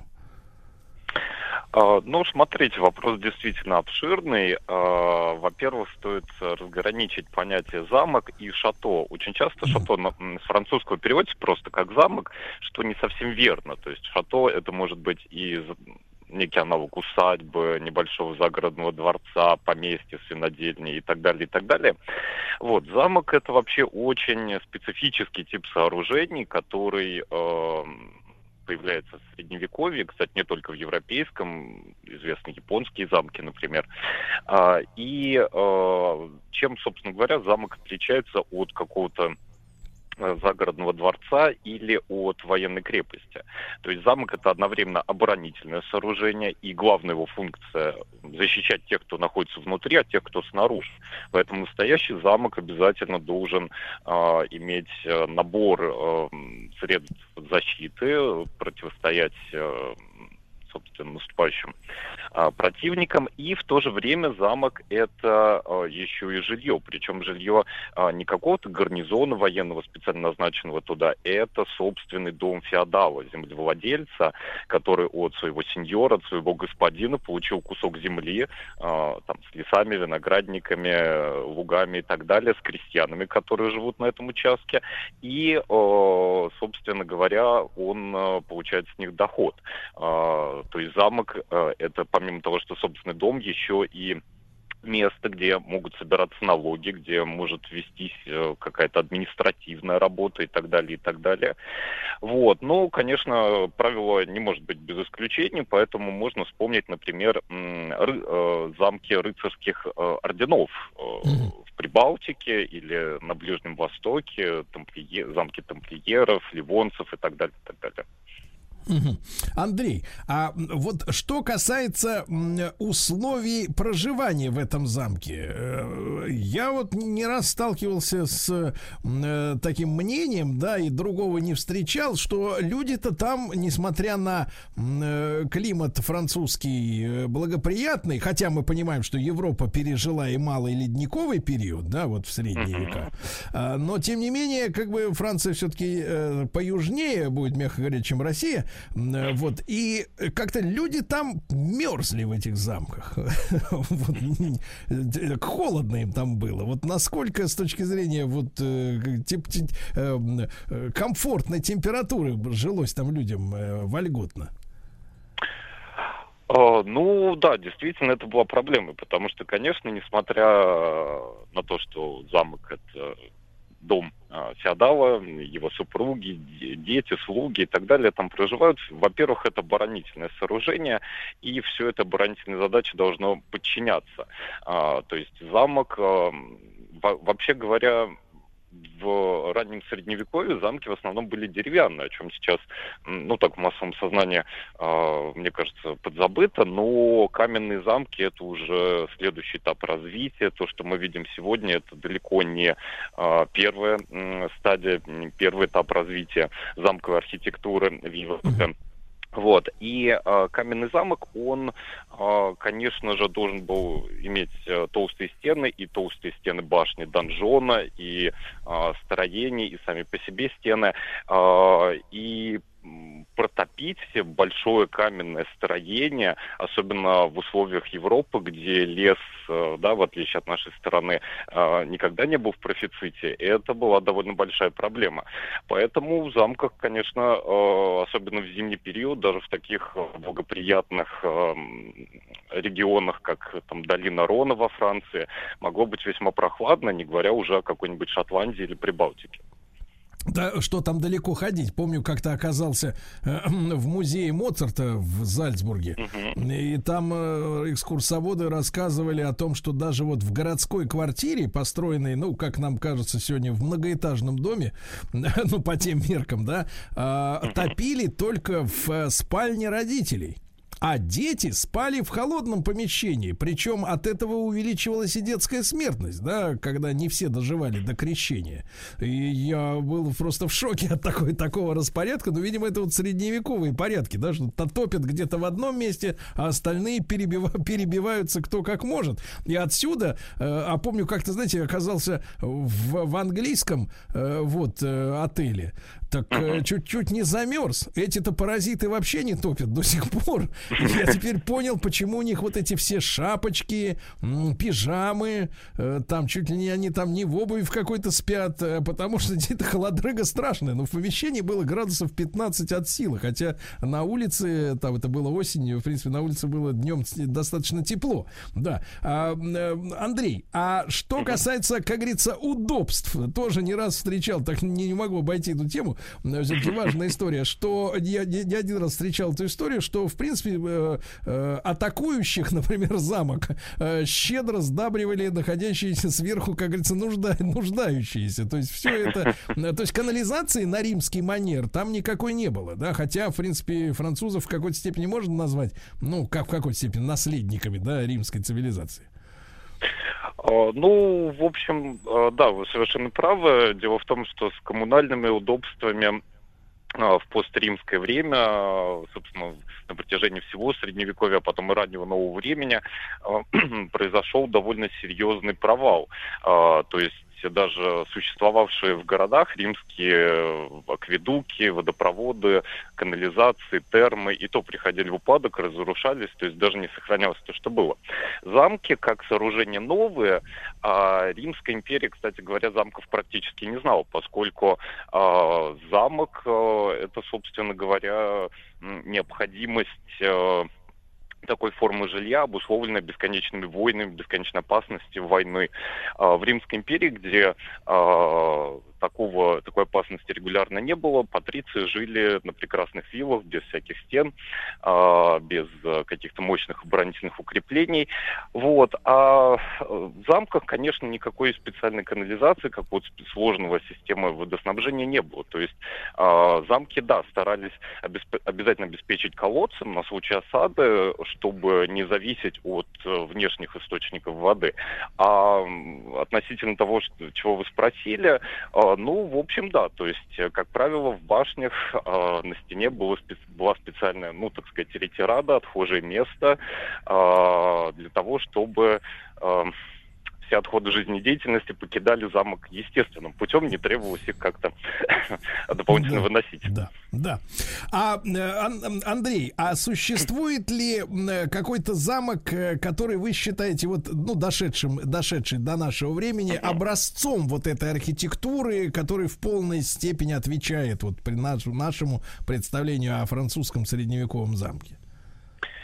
А, ну, здесь самое главное, а, замков во Франции много, действительно, они очень разные. И э, я бы не стал брать какие-то самые известные, да, такие туристические объекты в качестве образцовых замков. Ну, например, Винсентский замок под Парижем, который э, строится уже на излете Средневековья в новое время и скорее был такой м, именно что резиденцией французских королей, то есть классическим замком его назвать не получится. А, я бы привел, а, наверное, в пример такой малоизвестный замок. Это километров 20-30 от Бордо, а, то есть на юго-западе страны. А, Он, собственно, называется Шазо Лангуаран. Прошу прощения, если я не совсем правильно транслити- транслитерирую с французского. Вот. А Почему его можно назвать типичным примером замковой архитектуры? Потому что замки в массе своей были очень маленькие по размерам. Это может быть пол гектара, один гектар, два гектара. Это уже очень а, такой приличный замок. А, зам, стоит этот замок на естественном возвышении. Имеет, ну, более-менее правильную а, конфигурацию стен, а, имеет а, такую ярко выраженную башню-донжон посередине и небольшое количество еще дополнительных строений жилых, а, собственно, церковь замковая и так далее. То есть вот он может быть таким среднестатистическим, среднеобразцовым замком. А какова, э, Ан- Андрей, судьба вообще этих сооружений? Мы же понимаем, что э, Франция это страна капиталистическая, да, там все находится в, в чьих-то руках, в чьей-то собственности. Это у нас до сих пор, э, ну, не, не то что формально, а официально идет приватизация жилья, она регулярно продлевается, да, и мы как бы вроде вот 30 лет уж прошло, все как бы в таком зависальческом несколько состоянии находимся по некоторым параметрам, да. Там все уже давно устоялось. Я так понимаю, что вот, э, судя, например, по тем же англичанам, э, э, там дорого содержать эти поместья. Это очень дорогое, дорогое удовольствие, а источников доходов уже нет. Эти все земли там заложены, перезаложены. Э, Вот такая проблема. Во Франции как вот с собственниками обстоят дела? Тоже ведь, наверное, не у всех есть возможность, э, сказать, вот э, сохранять статус тех своих предков, которые могли состричь купоны с местного населения и понастроить всего этого. Тех-то доходов уже нет у людей.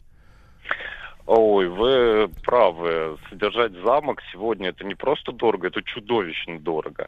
А, И вообще, конечно, они могли строиться массово только в те времена, когда существовало крепостное право, то есть а, у каждого феодала было зависимое население, которое мог силой заставить работать на себя и так далее.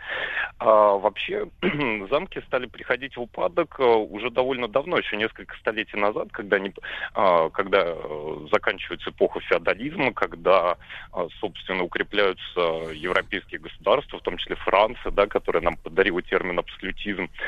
А, И, конечно, королю было не очень нравилось, что на его землях живут какие-то люди в укрепленных зданиях, которые могут э, быть независимыми от него. А Потом а, череда революционных событий, когда а, многие земли, поместья отбирались, реквизировались у их прежних владельцев. Ну, а если говорить о сегодняшнем дне, то, конечно, владение замком во Франции, как и в любой европейской стране, это скорее абуза, потому что необходимо его постоянно поддерживать, чинить, что-то с ним делать, и э, приходится как-то выкручиваться из этой ситуации. То есть А французы, потом- А- Андрей, такой вопрос. А французы имеют возможность э, пр- провести раз приватизацию или деприватизацию замка, то есть, например, подарить его бюджету э, местному или там, или, как бы так сказать, э, федер- федеральному, условно говоря, и, и сложить с себя вот эту обузу? Или, или единственный выход это кому-то его перепродать, чтобы как-то избавиться от такой э, долговой нагрузки?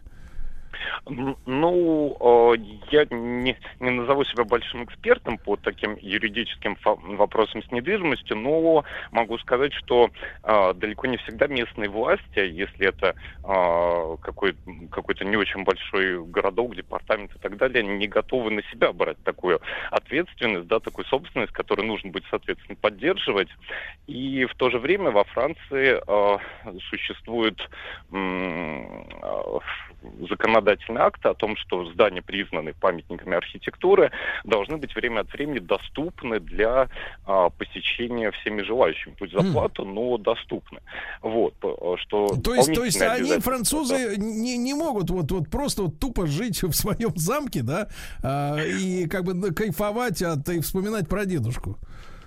А, ну, собственно, да, вот а, тот самый замок Ван Гуаран, который я приводил в качестве типового примера, а, там ситуация несколько лет назад была такая. Он принадлежал а, довольно пожилому месье, а, а, историку, который был а, потомком действительно аристократического дворянского рода и собственно говоря, занимался э, ремонтом, реставрацией этого замка. Работ там был непочатый край. Э, главная башня лежала практически в руинах. И э, замок этот был открыт для посещения каждый день в течение второй половины дня. Причем за совсем ну, небольшую смехотворную плату, там в несколько евро можно было прийти, все осмотреть. При этом он сам там проживал собственной семьей, то есть помимо наблюдения за архитектурой можно было наблюдать за жизнью нынешних владельцев замка. Вот. Андрей, ну и с вашей точки зрения, такое оценочное, может быть, суждение, э, из тех замков, которые, в принципе, вот существовали, да, в Средневековье, сегодня в более-менее э, таком приличном состоянии какой процент остался? Ну, хотя бы доля, там, половина или меньше, вот как ваш, ваше мнение? Это зна- значи- значительно меньше половины. Э, Можно сказать, что это 1-2 процента. Почитать точно сложно, потому что, конечно, ну, не вся документация до нас дошла с э, 12, 10 или тем более 9 века. А, И большинства, абсолютного большинства ранее существовавших замков, особенно деревянных, уже нет и в помине. А, И то, что осталось, э, Ну да. пусть даже в перестроенном виде, это, дай бог, 1%. Может, скорее всего, Ужас. меньше. Друзья мои, Андрей Клюев, исследователь архитектуры, сотрудник музея Москвы, экскурсовод э, с нами был. Андрей, огромное вам спасибо за разговор.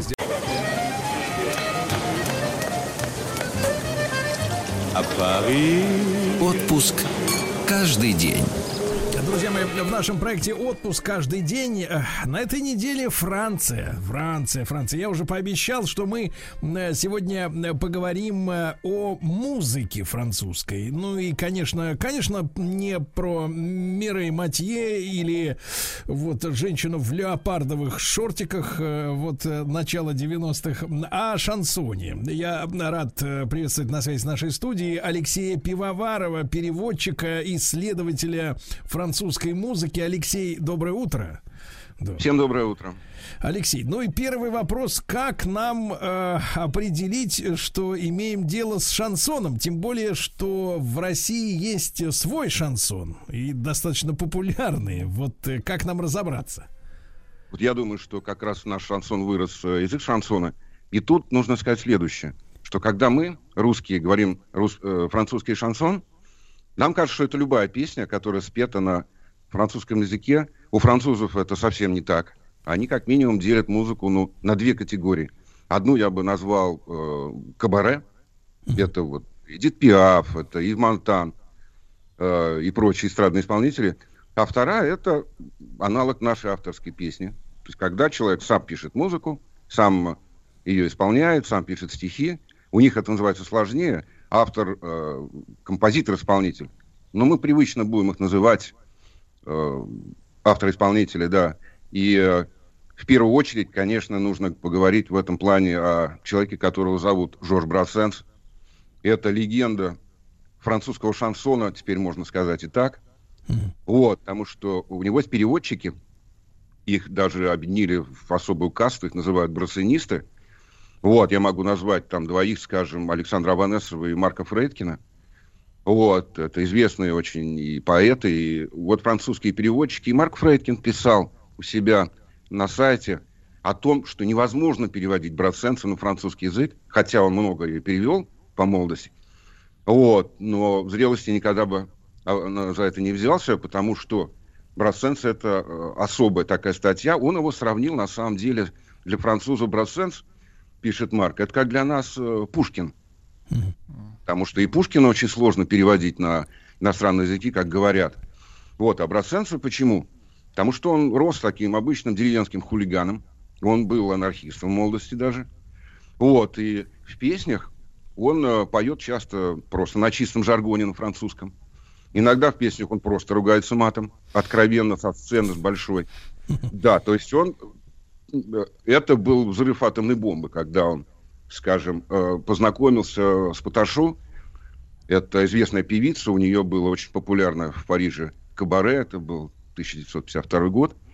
И он до этого много пытался как-то свои песни раскрутить, где-то петь в кафе, ничего у него не получалось, уже отчаялся. И тут Паташу как-то уговорила его, не знаю как, но она вывела его на сцену и сказала, господа, вот этот человек на гитаре играть не умеет, петь он тоже не умеет, но его есть смысл э, послушать, да. Вот, и с этого началась, конечно, его э, бурная, значит, э, карьера, потому что на будущий год, в 53 году, был первый концерт на публичной сцене э, в концертном зале Бабино. И там он всех шокировал тем, что он э, спел песни с его первого диска. У него все было 12. Вот, песня называлась «Горилла». Нет, там он матом, конечно, не ругался. Вот, все чисто, красиво, но какой сюжет, это просто шок. Потому что, вы понимаете, 52 год Франция, католическая страна, там послать человека к черту, это все равно, что сейчас у нас послать там по известному всем адресу. А он, значит, написал эту песню, песня посвящена тому, что молодой самец горилла, девственник, случайно в зоопарке вырвался из клетки, так. И решил, что с девственностью надо немедленно заканчивать. И несмотря на то, что вокруг была тьма девчонок всяких, которые улепетывали от него, вот он почему-то выбрал себе в партнеры молодого судью, который, да, который незадолго до этого отправил на смерть там невинного человека. Вот такие у него сюжеты, шокирующие просто людей. Алексей, ну а это, это как бы черный юмор или вот как да, это надо воспринимать? за... Нет, я, я думаю, что Брассенса, знаете, он э, как-то очень удачно пытался соединять вагантов и трубадуров в одном лице. То есть, э, когда он писал романтические песни и пел их, там у него такая иногда легкая э, издевательская хмылочка проскакивает на лице. Вот, э, я думаю, что, ну вот, скажем, у него есть там песня э, 95%. Вот, я про девчонок, про его потом скажу. Он больше о них писал, то есть, чем с ними общался на самом деле. И его лирический герой утверждает, что когда женщина, скажем, целуется, то в 90% случаев ей на это абсолютно наплевать. И это все такая жалкая имитация. Не только когда целуется, но и там, когда другими делами э, занимается. Вот. И на самом деле должен сказать, что песни были многие его запрещены на французском радио длительное время – что их сделало просто мега популярными, потому что вот та самая «Горилла», э, после э, ее запрета, она, кстати, на BBC до сих пор запрещена, она стала мега популярной. Это как у нас в России в лесу родилась елочка. То есть гориллу знают все. Все. Детском саду, там мужчины, женщины и так далее. Алексей, вот, вот, вот у нас, да. у нас, смотрите, у нас гориллы нет. Я э, прочту вам список, э, что мы подготовили к эфиру. У нас в переводе на русский язык. Э, главное, друзья, дурная репутация и песня для Авернца. Вот ну, э, какую да. послушаем чуть-чуть? Давайте послушаем э, «Главное, друзья». Что эту песню он своим, когда молодым, значит, с кем он вырос в деревне своем, посвятил вот этим своим друзьям. Это чудесная совершенно песня. Да.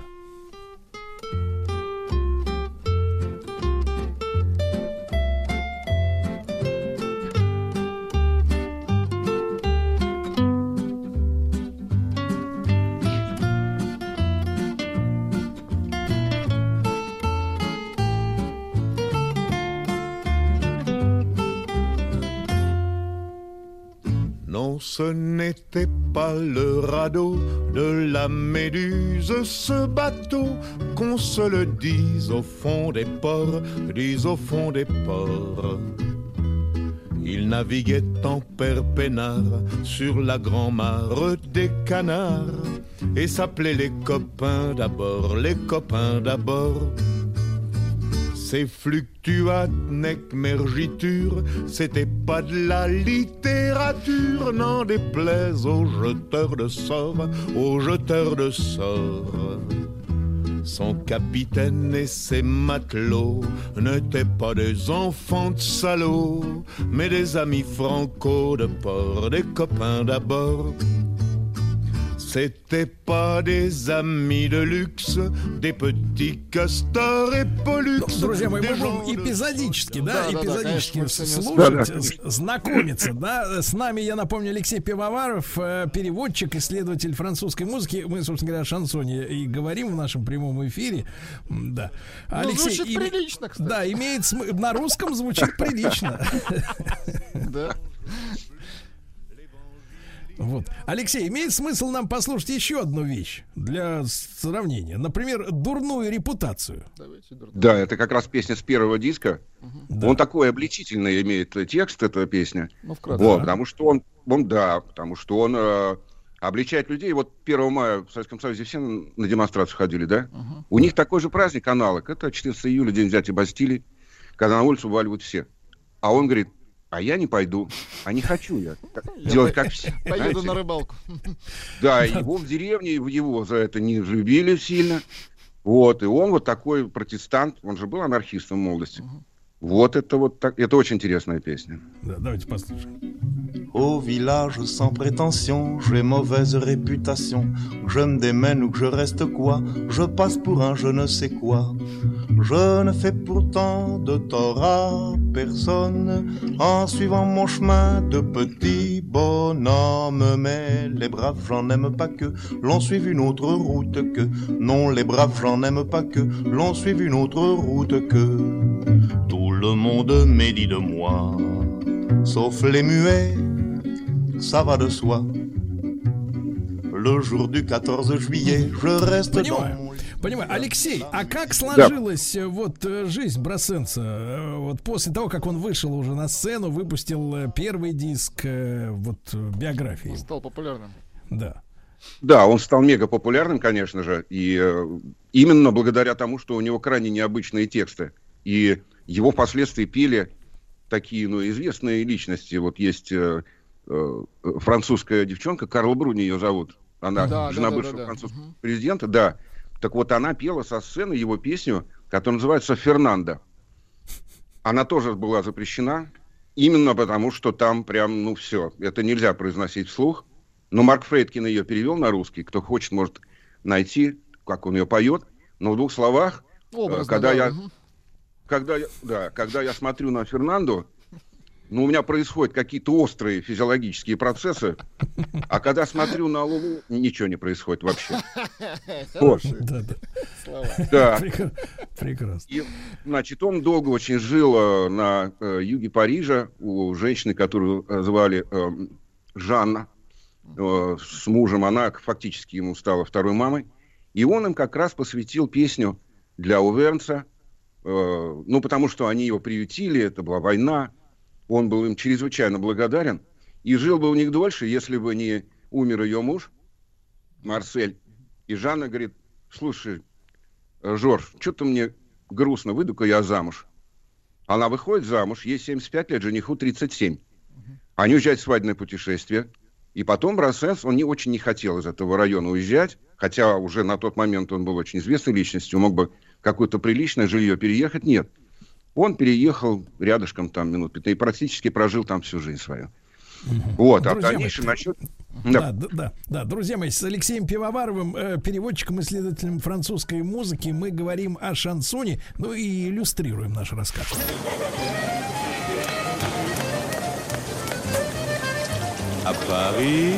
Отпуск каждый день. Друзья мои, мы возвращаемся. С нами Алексей Пивоваров, э, переводчик, исследователь французской музыки. Времени катастрофически мало, но мы э, э, думаем, что, конечно, такой важный э, разговор с таким замечательным собеседником э, ну, нам, Алексей, хочется продлить. Потому что мы, Прод- наверное, не успеем Продолжить, сегодня всё, да. Но тем не менее, что-то Всё не успеем и успеем, сего- потому что- На- да, я думаю, что просто про одного образца можно сделать несколько передач. Настолько это популярная, мощная личность. Вот, но последнее, что я хочу сказать про него. У него э, было, по-моему, два концерта в Олимпии. А концертный зал Олимпии это место такое очень специфическое, потому что если у тебя хоть один раз был концерт в Олимпии, это значит точно записан в аналы э, французской нации навсегда. И тебя никто не забудет. Вот. Есть еще один очень яркий представитель французского шансона. Его зовут Жак Брель. Это мега популярный, конечно, автор-исполнитель. Он был бельгиец э, по национальности. И чтобы понять, кто это такой, э, можно посмотреть, был фильм у него, по-моему, в 73 году снят. Он назывался «Зануда» у нас, где он с Лино Вентура как раз Зануду этого играет. Вот. Э, Мало того, что он чуть красивее обезьяны внешне, да, у него еще бешеный, совершенно взрывной темперамент, он холерик. И э, после концертов он говорит, что если я после, в середине первой песни не вспотел, значит концерт прошел зря. Вот примерно так он все это делал, очень экспансивно. Вот, и песни у него такие же мощные, э, эмоциональные, я бы сказал. Потому что, скажем, вот одна из самых популярных его песен э, называется «Не покидай меня». Она пелась, по-моему, э, на шоу «Голос» в русском переводе. Вот, песня «Катастрофа» называется. То есть, вот если ты уйдешь, сейчас все, все, конец света наступит. И я сделаю все, там, луну с неба и так далее. Давайте послушаем. Да. Ne me quitte pas, il faut oublier tout, peut s'oublier qui s'enfuit déjà, oublier le temps des malentendus et le temps perdu, à savoir comment oublier ces heures qui tuaient parfois à coups de pourquoi le cœur du bonheur ne me quitte pas, ne me quitte pas, ne me quitte pas, ne me quitte pas. Moi, je t'offrirai des perles de pluie venues de pays où il ne pleut pas. Je creuserai la terre jusqu'après ma mort pour couvrir ton corps d'or et de lumière. Je ferai un domaine où l'amour sera roi, où l'amour sera loi, où tu seras reine.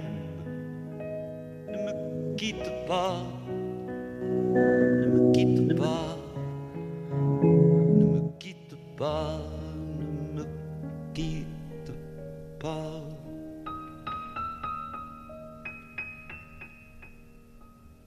Ne me quitte pas. Да. А песня называется «Не покидай меня», да, Жак Брель. Вот, Алексей. э, На- да. Да, пожалуйста. Э, Он на самом деле э, был э, в Советском Союзе. В 65 году у него были гастроли. Приезжал, дал пять концертов сногсшибательных, с полным аншлагом. И он был знаком с Евтушенко. Они там сидели в гостях у него с Галичем, с Акуджавой. Он хорошо знал этих людей. Вообще огромное количество вот этих авторов-исполнителей французских и наших, они жили в одно время. И практически все друг друга знали. Э, вот. э, должен сказать, что Брель недолго, недолго пел, потому что он очень рано оставил, закончил петь, но, значит, пока он это делал, значит, э, еще я должен сказать об одной специфике французов, в принципе. Считать, что итальянцы очень быстро говорят. Должен сказать, что это не так, потому что быстрее всех говорят, по-моему, именно французы. И у Бреля есть песня э, «Вальс о вальсе», она тоже в, русском, в русской версии звучала у нас в России. И э, там э, скорость э, произношения текста от куплета к куплету сильно возрастает. И я много раз пытался произнести как бы то, что он говорит в последнем куплете, это- но я не смог. То есть это абсолютно невозможно. Невероятное количество. Давайте, давайте чуть-чуть послушаем. да.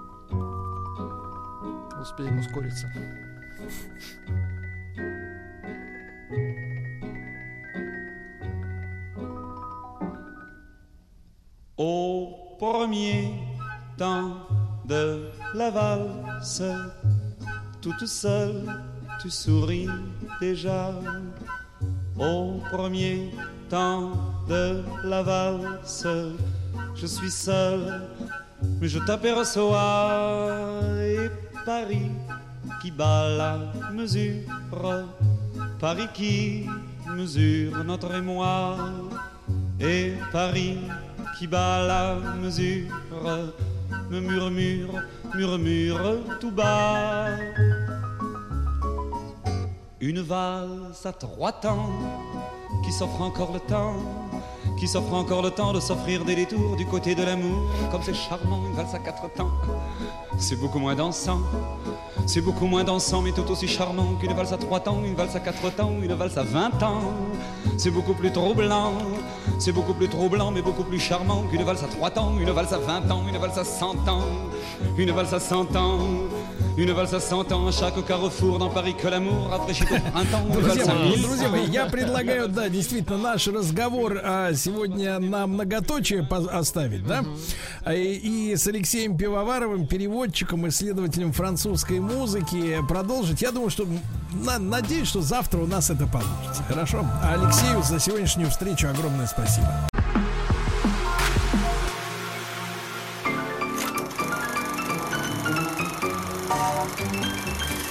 Фильмы, изменившие историю кино. Друзья мои, наш проект э, «Фильмы, изменившие историю кино». С нами Олег Грознов, э, киновед, искусствовед, научный сотрудник э, библиотеки имени Тургенева. Олег, добрый день, доброе утро. Здравствуйте. Вот, ну и вы знаете, у нас, в принципе, очень много на этой неделе Франции, и вам спасибо за то, что пошли к нам навстречу. Это уже не в рамках нашего большого проекта «Отпуск каждый день», но тем не менее Олег тоже подхватил эту эстафету, и сегодня мы поговорим о картине под названием «Шербургские зонтики», но я как человек из поколения э, вот э, следующего, скажем так, за э, сверхпопулярностью этого фильма в Советском Союзе, да, я ск- скорее мы с Владиком, наверное, застали музыку из этой картины, Ну, да? конечно. Вот, под нее мы, как говорится, рождались. Да, да, да. Под нее, А, да, наши родители оттягивались. Да, да, чуть-чуть послушаем, э, и все вспомнят сразу, и всплакнут. Давайте, давайте, давайте минуту всплакнем, и затем уже...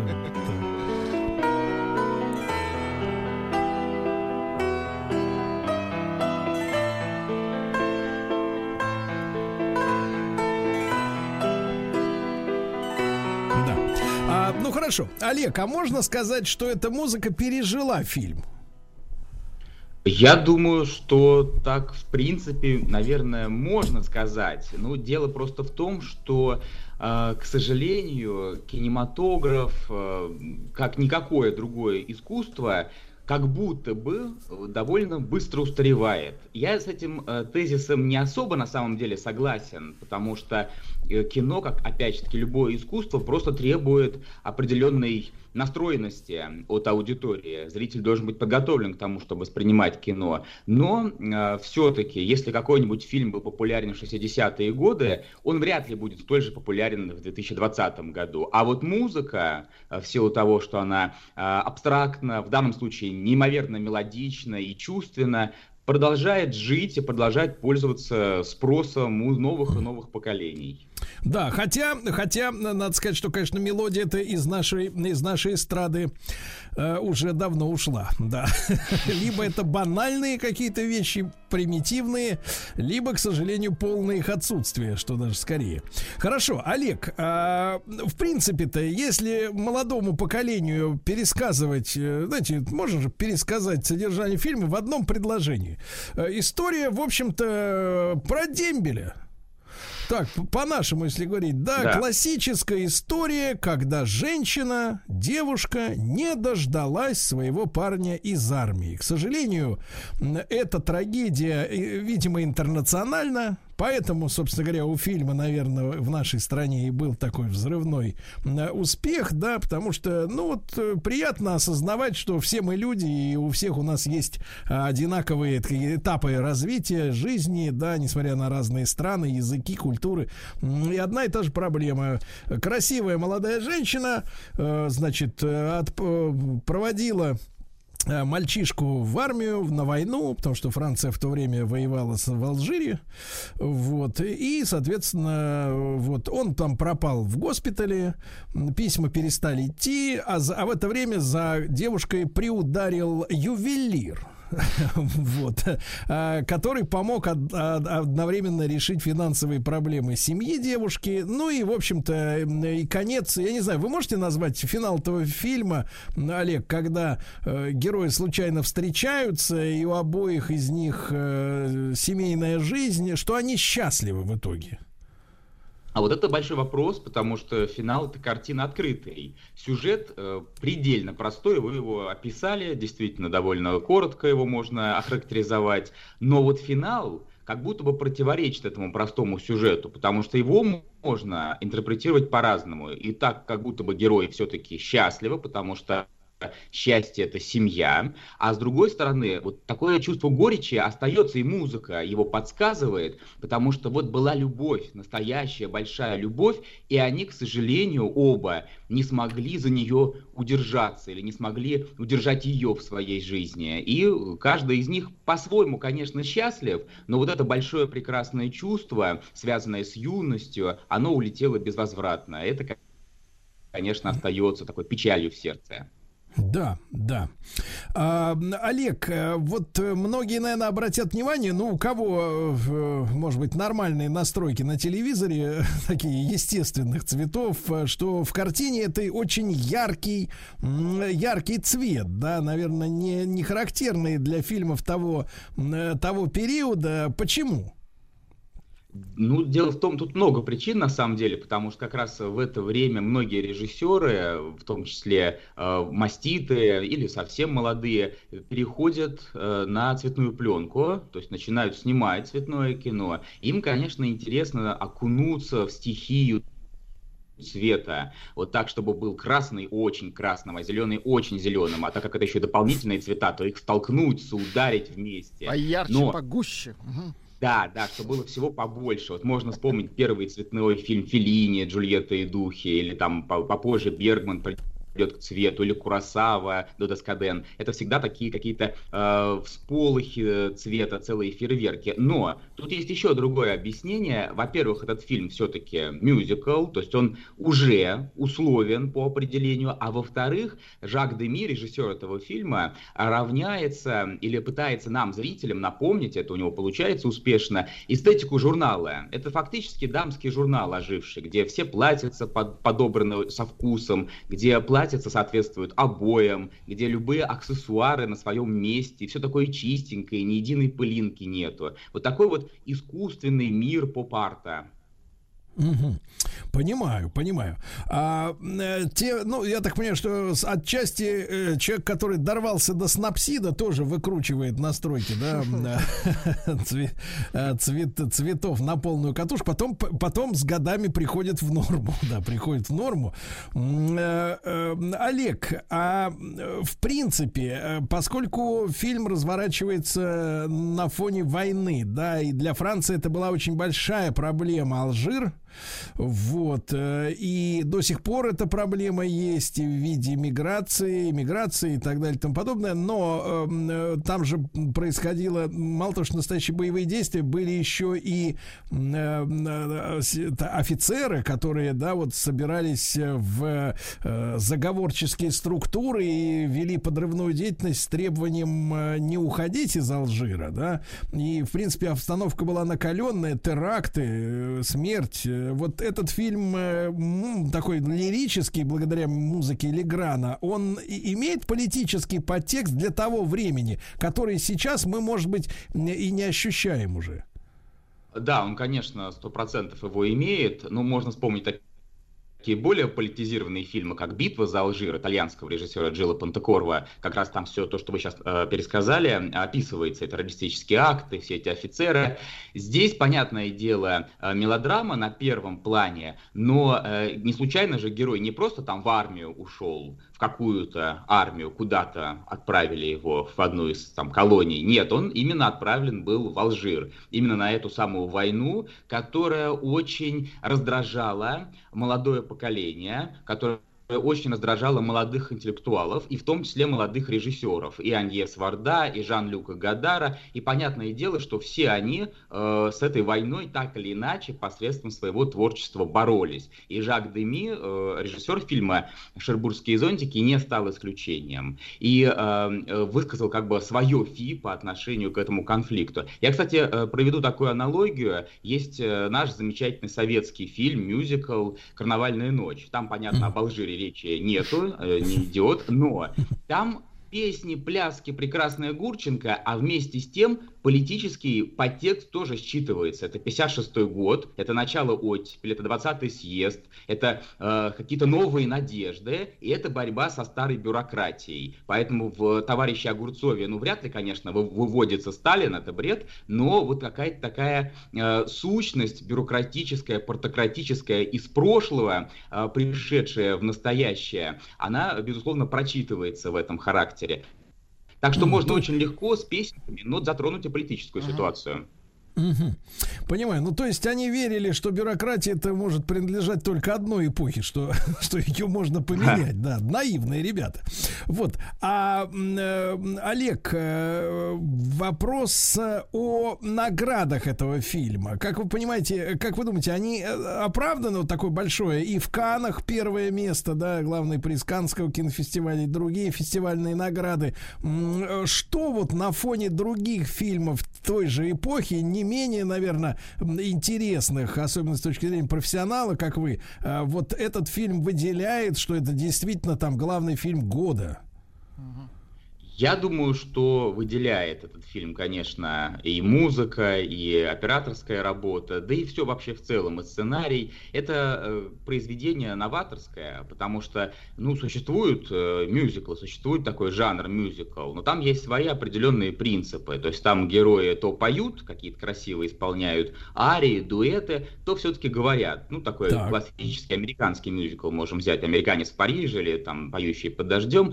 А здесь герои поют от начала и до конца. И это, конечно, зрителей, вот тогдашних зрителей шокировало. Да это и сегодня зрителям как-то новое, когда пропиваются фразы типа «пойду закрою дверь» или там «от тебя пахнет бензином» или «залей бензин в бак». То есть э, самая такая обыденная жизнь, благодаря тому, что герои поют, э, поднимается на какой-то совершенно новый уровень. И это э, в сердцах зрителей, я думаю, вызывает исключительно благодарность. Поэтому «Золотая пальма» пальмовая ветвь и аж пять номинаций на премию «Оскар» у французского фильма. А зачем они вот действительно вопрос такой поют? Угу. Так я с прищуром спрошу. Был большой бюджет, что ли, у фильма? Да, или поэт подвернулся какой-то, наоборот, доступный. Композитор, скорее, доступный, который все... Ну, поэтом выступил, поэтом выступил сам режиссер Жак Деми. Это его сценарий, или, можем сказать, это его либретто. А композитор, понятное дело, Мишель Легран, он тогда был популярен именно в кино. Он работал Жан-Люком Гаддаром и с другими выдающимися деятелями французской новой волны. Кстати, этот фильм его карьеру очень сильно прокачал. Он с тех пор стал дико популярен в Америке и потом уже получил аж три премии «Оскар». Но самое главное, э, как э, пишет один советский киновед, мы имеем дело с так называемым остранением. Это термин Виктора Шкловского, когда э, рутина, в том числе и в искусство проникает, приемы становятся отработанными, и какую-то простую, светлую историю уже невозможно рассказать, потому что ну, она всем кажется заезженной. И вот режиссер берется за самую простую, непритязательную историю о Дембеле и а ее превращает в сказку, превращает ее в нечто особенное, просто потому, что он делает цвета яркими и дает возможность героям не говорить друг с другом, а петь. Mm-hmm. Интересно. То есть это борьба, э, борьба с банальностью, получается. С традиционными да. формами. Угу. Понятно. Ну, а вот вас-то лично, э, Олег, э, как подбешивает, что говорить не могут. Все время поют, да поют, все время весь фильм. Меня, знаете, что подбешивает? У меня есть вот свое личное, скажем так, своя личная история, связанная с этим фильмом. Так. Потому что я его первый раз увидел в Иллюзионе. Я очень люблю кинотеатр Иллюзион. Пришел туда, и этот фильм там демонстрировался в советской, скажем так, э, версии. То есть герои поют, но поверх положен голос какого-то мужика. И я не слышу ни Катрин Даниов, ни ее, э, значит, юношу, э, влюбленного в нее, вернее. Я слышу голос какого-то мужчины. Он хорошо поставленный, такой дикторский, но это как-то очень э, сбивает меня, что называется, с мысли, никакой нежности. И, к сожалению, вот я вчера пересматривал фильм перед нашей с вами встречей, та же самая история. Современные какие-то ребята, какая-то современная фирма взяла и его озвучила. Я просто даже не успел найти нормальный вариант с субтитрами. И у меня вопрос возникает возникает, как можно мюзикл, где все поют, вот так бездарно озвучить. Но почему-то это традиция. Давайте, давайте их на лопатки положим, этих молодых ребят. Нет, а вопрос-то вопрос в другом. А что у нас в стране нет вокалистов, которые могли бы спеть? Ведь мультики у нас переводят. Да, да, да, музыкальные. Я думаю, просто фильм уже не настолько актуален, чтобы нанимать вокалистов каких-то там, напрягать их слишком сильно. Так что какой-нибудь один голосок все и на себя берет, к сожалению. Это, это чудовищно. И, и в советское время так и было, да? Вот такая именно такой да, вариант. Да. Да. То есть, то есть, по большому счету, э, в нашей стране э, э, такого и оригинального кайфа от этой картины так, в принципе, до сих пор получить и невозможно. Да, да. Это, это чудовищно, действительно. Потому что все-таки, э, мне кажется, песни нуждаются в переводе не только подстрочном именно там субтитрами, но и могли бы действительно не самые, так сказать, последние вокалисты, э, потому что мелодии-то, в принципе, блист, блистательные, да? Вот. Но да. где достать средства, чтобы нанять э, вокалистов, да? Хотя их пруд пруди в стране. Это достаточно странно. А, конечно, Катрин Дынев, да, это наша прекрасная, э, значит, любимая в России, как и многие э, французские актрисы, э, женщина, да, красавица. Я помню, несколько лет назад она выступила с заявлениями э, такими, ну, ласкающими э, душу из серии, когда начался, началась эта история с Вайнштейном. По-моему, она там высказала, что, мол, ну и что, говорит, что, мол, типа, тебя мужчина там на тебя посмотрел или даже шлепнул. Ну и нормально. Вот, ну, я вольно, вольно перевожу. Ну, это нормально, надо расслабиться юмором воспринимать, а то люди вон тут обижаются на цитаты из Карлсона, уже до этого дошли, э, так сказать, и в истерику спадают. Э, так вот, э, э, Катрин Дынев, здесь для нее эта роль э, значила уже э, многое, или она к тому времени уже выросла вот в звезду? превратилась? Нет, она к тому времени была в тени своей сестры, у нее сестра знаменитая Там актриса. Там трагедия страшная. Да, да, Франсуаза Дерляк, а, она, что называется, была восходящей такой звездой надежды французского кино. И вот э, «Шербургские зонтики», куда Днев попала, надо сказать, практически случайно, потому что изначально главную роль должна была исполнить певица Изабель Абреа. Она была победительницей Евровидения, ее режиссер позвал, но она попала в ДТП и не смогла в фильме сниматься. Вот тогда вот ее фактически заменила начинающая актриса Катрин Днев. Это не ее дебют, она уже к тому времени снималась в кино, но ее как-то не замечали, внимания на нее не обращали, хотя она была в отношениях с режиссером именитым Роже Вадимом, и даже была беременна уже от Роже Вадима. А Роже Вадим-то он многих осчастливил, это же наш э, соотечественник, правильно, товарищ? Да, да. Вадим Племянников на самом деле. Он действительно да, был да. большим любителем женщин, а женщины, надо сказать, его любили. Когда он умер, все жены пришли на похороны. Все благодарность проявили. И вот такой Но гадости, я... как э, с этим, э, э, с Вайнштейном не говорили про него. Угу. Да. Насколько я знаю, он был более галантен, что называется, в отношении женским полом. Правда, свечку я не держал, не могу э, судить. В любом случае, этот фильм дал карьере Катрин Денев э, ну, просто такой э, старт, э, потому что она тут же прославилась, причем прославилась не только во Франции, но и во всем мире, и она затмила свою сестру Франсуазу Дерляк. И с тех пор ее карьера только набирала оборот, она уже через год сыграет в «Отвращение» Романа Полански, сыграет такую э, маньячку, она будет убивать мужчин разными изощренными и не очень изощренными способами. А потом э, в 67 году будет роль у Бунюэля в «Дневной красавице». То есть она уже пойдет по тузам, режиссером тузам. Пошла по тузам. По тузам, А, неплохо. Вот, а, Олег, а что касается вокала, они сами все поют э, в этом фильме? То есть это оригинальные голоса актеров или, в принципе, за кадром за них э, исполняют роли дипломированные, э, так сказать, певцы? А, Они поют не сами, они только открывают э, рот, поют действительно дипломированные певцы. Хотя Катрин Дунев, в общем, она, по-моему, неплохо сама поет, она потом в более поздних картинах будет петь и даже будет выступать где-то, помню, какие-то есть клипы даже с ее участием. Но вот тут ее пере- переозвучили.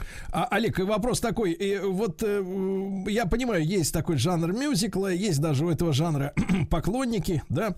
Вот, но для французского кино вот эта история, типа, почему от тебя пахнет бензина, спета ля-ля-фа, как говорится, на нотах, а, не стало прорывом? Французы закончили на этом вот с пением э, в кадре? Нет, ну у французов своя традиция, ведь есть всякие там в- опереты и прочее. Этот фильм даже может быть ближе вот к этой европейской, к европейскому подходу, к музыкальному э, зрелищу. Но Жак Деми, он пытался, конечно, как-то э, привнести что-то американское. Нет, это именно американские какие-то такие моменты привнести во французский кинематограф. Потом он снимет девушек из Рашфора, там все будут танцевать, там Джин Келли сыграет. Но все-таки не приживется эта история, мне кажется. Друзья мои, давайте мы Тут вместе с из- Олегом... извините, пришло прекрасное сообщение от нашего слушателя. Он пишет, не знаю, как по мне, «Фантомас» лучший французский фильм. И музыка там лучше. Это, это как такое резюме к нашей Друзья, ну против этого у нас козырей-то нет. Олег Грознов, киновед, искусствовед, научный сотрудник библиотеки имени Тургенева. А о фильме «Шербургские зонтики» мы говорили.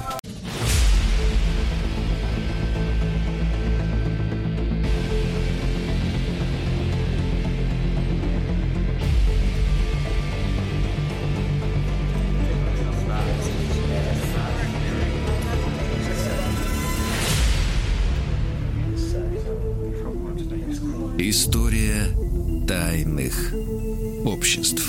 Друзья мои, на- наша очередная встреча в рамках проекта «История тайных обществ» с Дмитрием, Алексеевичем Гутновым, профессором Московского государственного университета, доктором исторических наук. Дмитрий Алексеевич, доброе утро. Да. Здравствуйте, Сергей. Вы уже меня стали забывать, я так понял. Вы даже меня там перепутали. Э, Прошу, прошу простить, замялся. Да, Дмитрий Алексеевич, но мы... Да? На, на самом деле, действительно, мы давно не слышались и не виделись, и мне придется э, хоть э, пару слов сказать о том, чем мы, чем мы закончили. Да. А закончили мы с вами э, рассказом про баварских иллюминатов. Такое очень интересное тайное общество, которое возникло в Германии, по сути дела, из студенческого кружка. Э, Там э, декан э, этого Ингольштадтского университета, причем декан права, Адам Вейсгалт, э, значит, создал, в общем, тайное общество вполне в тренде своего времени антикле- э, антиклерикализма, борьбу за чистое знание. Значит, он считал, что люди, в принципе, не такие уж плохие, как их рисует церковь, не такие греховные, а как раз скверным сущность человека делает религия. И спасение э, человека заключается в э, трезвом рассудке и овладении э, некими знаниями, тайными знаниями, или я бы сейчас назвал рационалистическими знаниями, короче говоря, просвещение. Потому что э, иллюминат это в переводе с латыни просвещенный.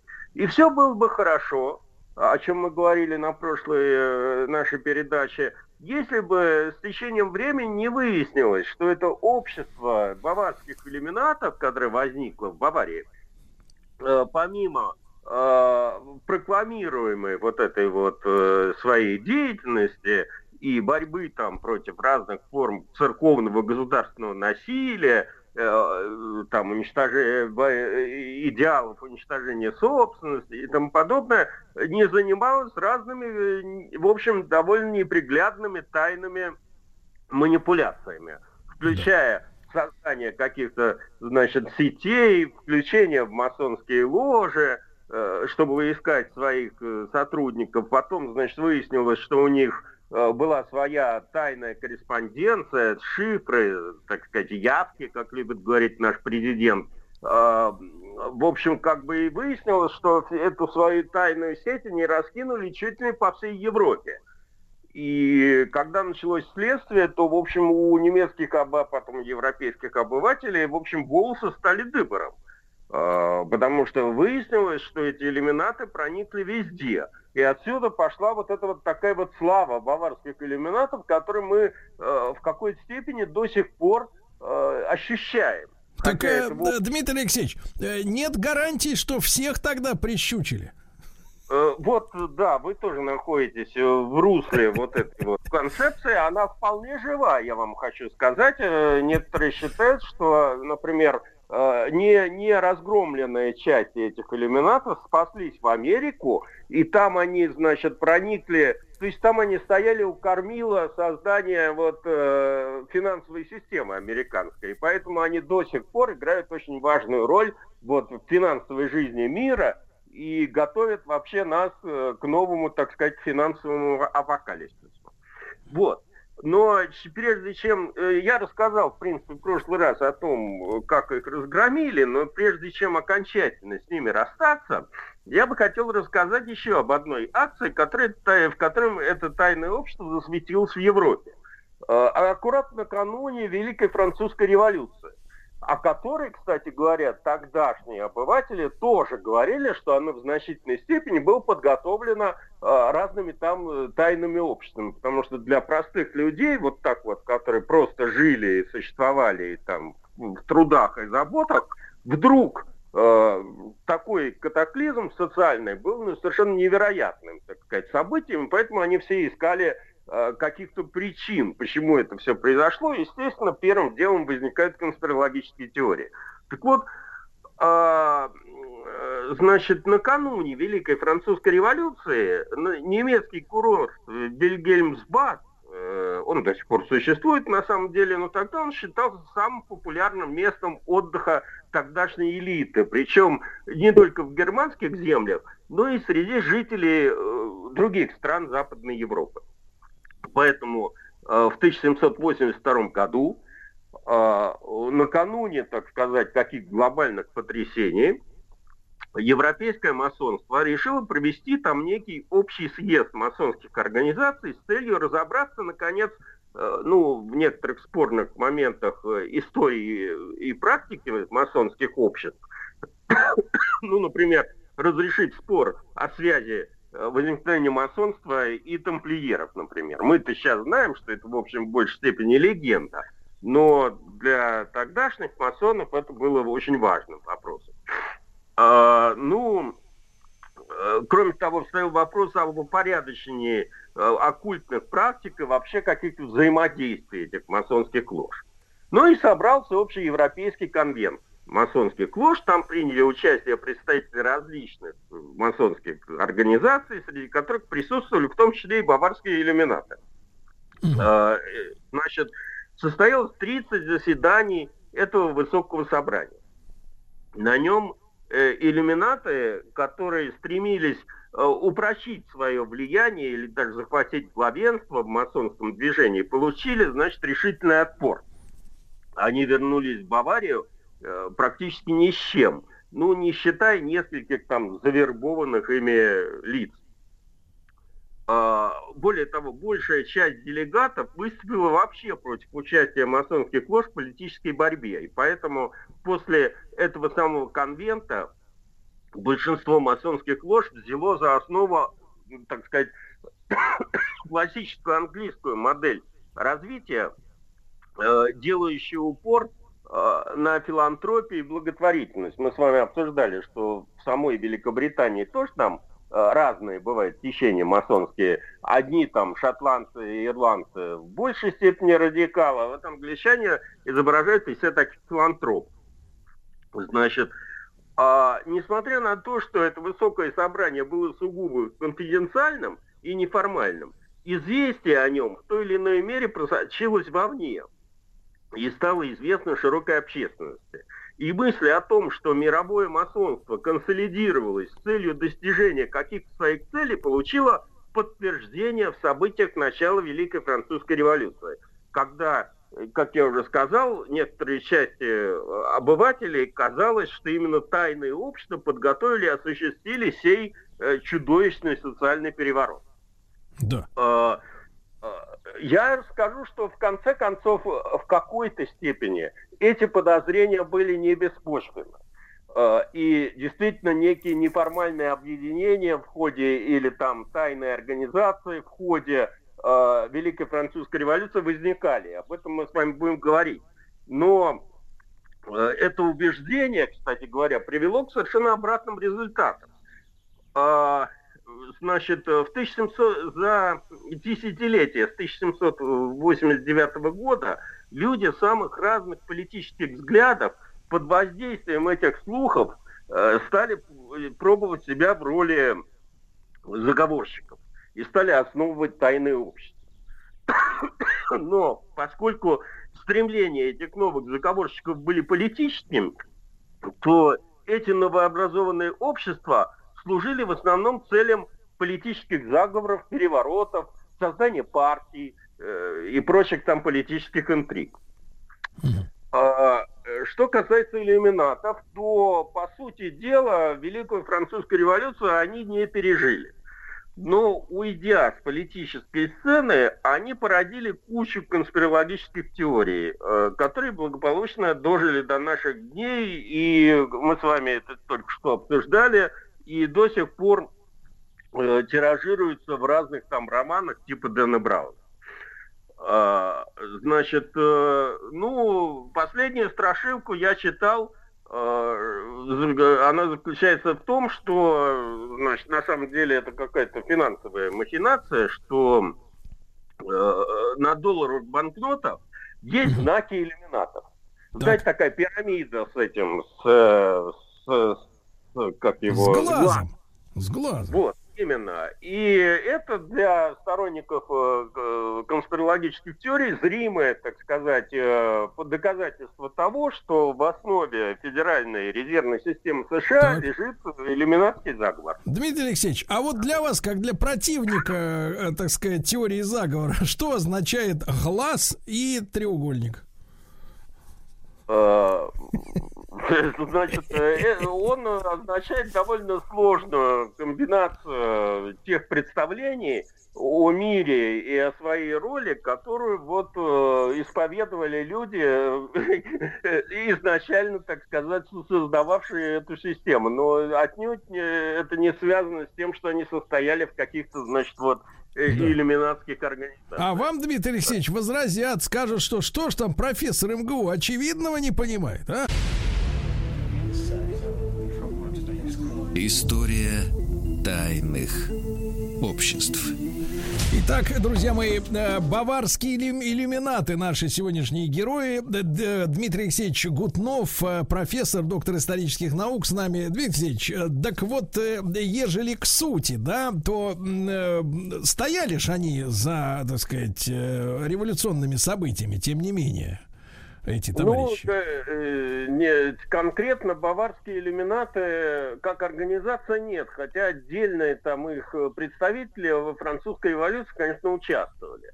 Э, С самого начала Великой Французской революции было довольно много вещей, которые люди, посвященные, э, как бы э, объяснить не могли, и поэтому все это сваливали на деятельность каких-то тайных заговорщиков и, так сказать, тайное общество. Ну, сами посудите. Э, Довольно смешная история и, довольно интересная. Ну, все, все знают, что французская, Великая Французская революция начиналась э, со штурма Бастилии, да, и это стало своего рода не просто прологом революции, но и символом э, французской революции. Значит, э, все знают, что Бастилия была королевской тюрьмой. А, Значит, и что разрушение этой тюрьмы, оно стало как бы символом э, низвержения вот этих оков монархического строя. Но при этом как бы э, за кадром остается довольно любопытный факт. Ну, например, что к тому моменту, когда эта Бастилия как бы оказалась в центре внимания восставших, она уже лет 10 как не была тюрьмой точнее говоря, она еще была тюрьмой, но э, не использовалась как политическая тюрьма, а там сидело, дай бог памяти, э, семь человек. Э, Причем по уверению всех путеводителей по столице Франции, это были отнюдь не политические, а явные уголовники. Четыре фальшивомонетчика, два психических больных, один убийца. А а основные борцы с режимом и несистемной оппозиции, как у нас любят говорить, э, находились в тюрьмах Шарантон и Бесетов. И о них почему-то никто не вспоминал пылу, так сказать, всей этой А борьбы. почему же они на Бастилию-то тогда напали? Подождите, подождите, вопрос даже не в этом. Значит, вопрос в другом. Дело в том, что еще с 1784 года, а, согласно генеральному плану развития столицы, а, был предусмотрен снос этой тюрьмы. Причем на месте этой тюрьмы, где сейчас находится площадь Бастилии в Париже, должна была располагаться площадь Людовика XVI. Значит, э, вопрос, который вы совершенно справедливо задаете, почему восставший народ не пошел освобождать там лидеров политического протеста в тюрьмы Шарантона Бесетра, а направился э, громить Бастилию? Ну, конечно, символ есть символ. За 400 лет своего существования, значит, Бастилия служила тюрьмой там очень многим людям, известным, в том числе Маркизу де Саду и много кому еще. А, с другой стороны, логично предположить, что восставшие рассчитывали на минимальное сопротивление, и в отличие от Шарантона, и в сущности были правы. Семерых заключенных стерегли 82 ветерана, переводе с французского инвалиды. Значит, по сути дела, это отставники. И они были усилены 32 швейцарцами, присланными к ним в усиление. А, а, собственно говоря, пошли они в, на Бастилию отнюдь не для того, чтобы ее громить, а чтобы снять оттуда 25 устаревших пушек. Потому что незадолго до этого, значит, буквально за несколько дней, по приказу э, Людовика XVI в Париже стали стягиваться войска, и, соответственно, город по французской традиции стал покрываться баррикадами, их надо было каким-то образом укреплять. Значит, э, поэтому пушки и боезапас были нужны. Депутация подошла, пришла к э, коменданту крепости Делане, значит, они вели с ним переговоры, переговоры затянулись, и поскольку, так сказать, переговорщики долго не выходили в толпе, которая собралась, то публика решила, что их арестовали, и, значит, пошла на штурм Бастилии. А, значит, э, там Делане как бы э, не вы, то есть у него тоже сдали нервы, он велел открыть огонь, ну, в общем, это все началось. Я рассказываю эту историю не для того, чтобы освежить в памяти слушателей, так сказать, француз... историю французской революции, а дело в другом. А, вот э, скажите мне, пожалуйста, как это так случилось, что, э, по сути дела, восставшие сделали то, что, за что должна была платить э, французская парижская казна, э, и что было сделано совершенно бесплатно. То есть, по сути дела, произошел снос этой самой Бастилии, который был запроектирован, э, этот снос еще там 6 лет назад. Причем А Вы, Дмитрий Алексеевич, как э, давний по- поклонник Крамолы, еще и, мне кажется, задаете вопрос о башнях-близнецах, да? Таким Ну, образом. вот совершенно, совершенно- верно. Значит, э, конечно, полностью Бастилия была отнесена там к 1791 году, то есть там ровное место оставалось. Но, по сути дела, все главное, то, что должны были сделать за государственные деньги э, подрядные организации, было совершено, значит, э, руками простых восставших парижан. И, по, по сути дела, значит, какая умная голова направила этих людей на штурм Бастилии, я сказать не могу. Но Ну, Дмитрий Алексеевич, вряд ли- отсюда, отсюда возникает вывод, то есть спонсор французской революции строительно-монтажное управление номер пять. Ну, ну, почти, почти. Архитектор Корбе. Ну, примерно так, да. Вот. Значит, э, уже этот факт э, у заинтересованных наблюдателей в свое время вызывал вопросы. Уж не было ли это каким-то заговором, понимаете, значит, то есть, или если не заговором, то кто-то пытался воспользоваться этой ситуацией э, в своих целях. Ну а потом действительно пришли какие-то уже вне связи с той историей, которую я, я вам рассказываю, пришли известия о том, что в ходе французской революции, в ходе э, борьбы мнений и борьбы политических партий э, в э, значит, конвенте, там, значит, в Сенате Франции, стали образовываться некие э, значит, э, группы влияния, группы поддержки, которые проталкивали те или иные идеи. Некоторые из этих, значит, организаций были открытыми, то есть они имели свои газеты и как бы что-то прокламировали в открытую, но имели еще некие э, закрытые, так Да, сказать, Дмитрий Алексеевич, вот, э, вот э, на этом я прошу вас сосредоточить самое пристальное свое внимание. Дмитрий Алексеевич Гутнов, профессор МГУ и доктор исторических наук, с нами в цикле «История тайных обществ». Еще больше подкастов «Маяка» насмотрим.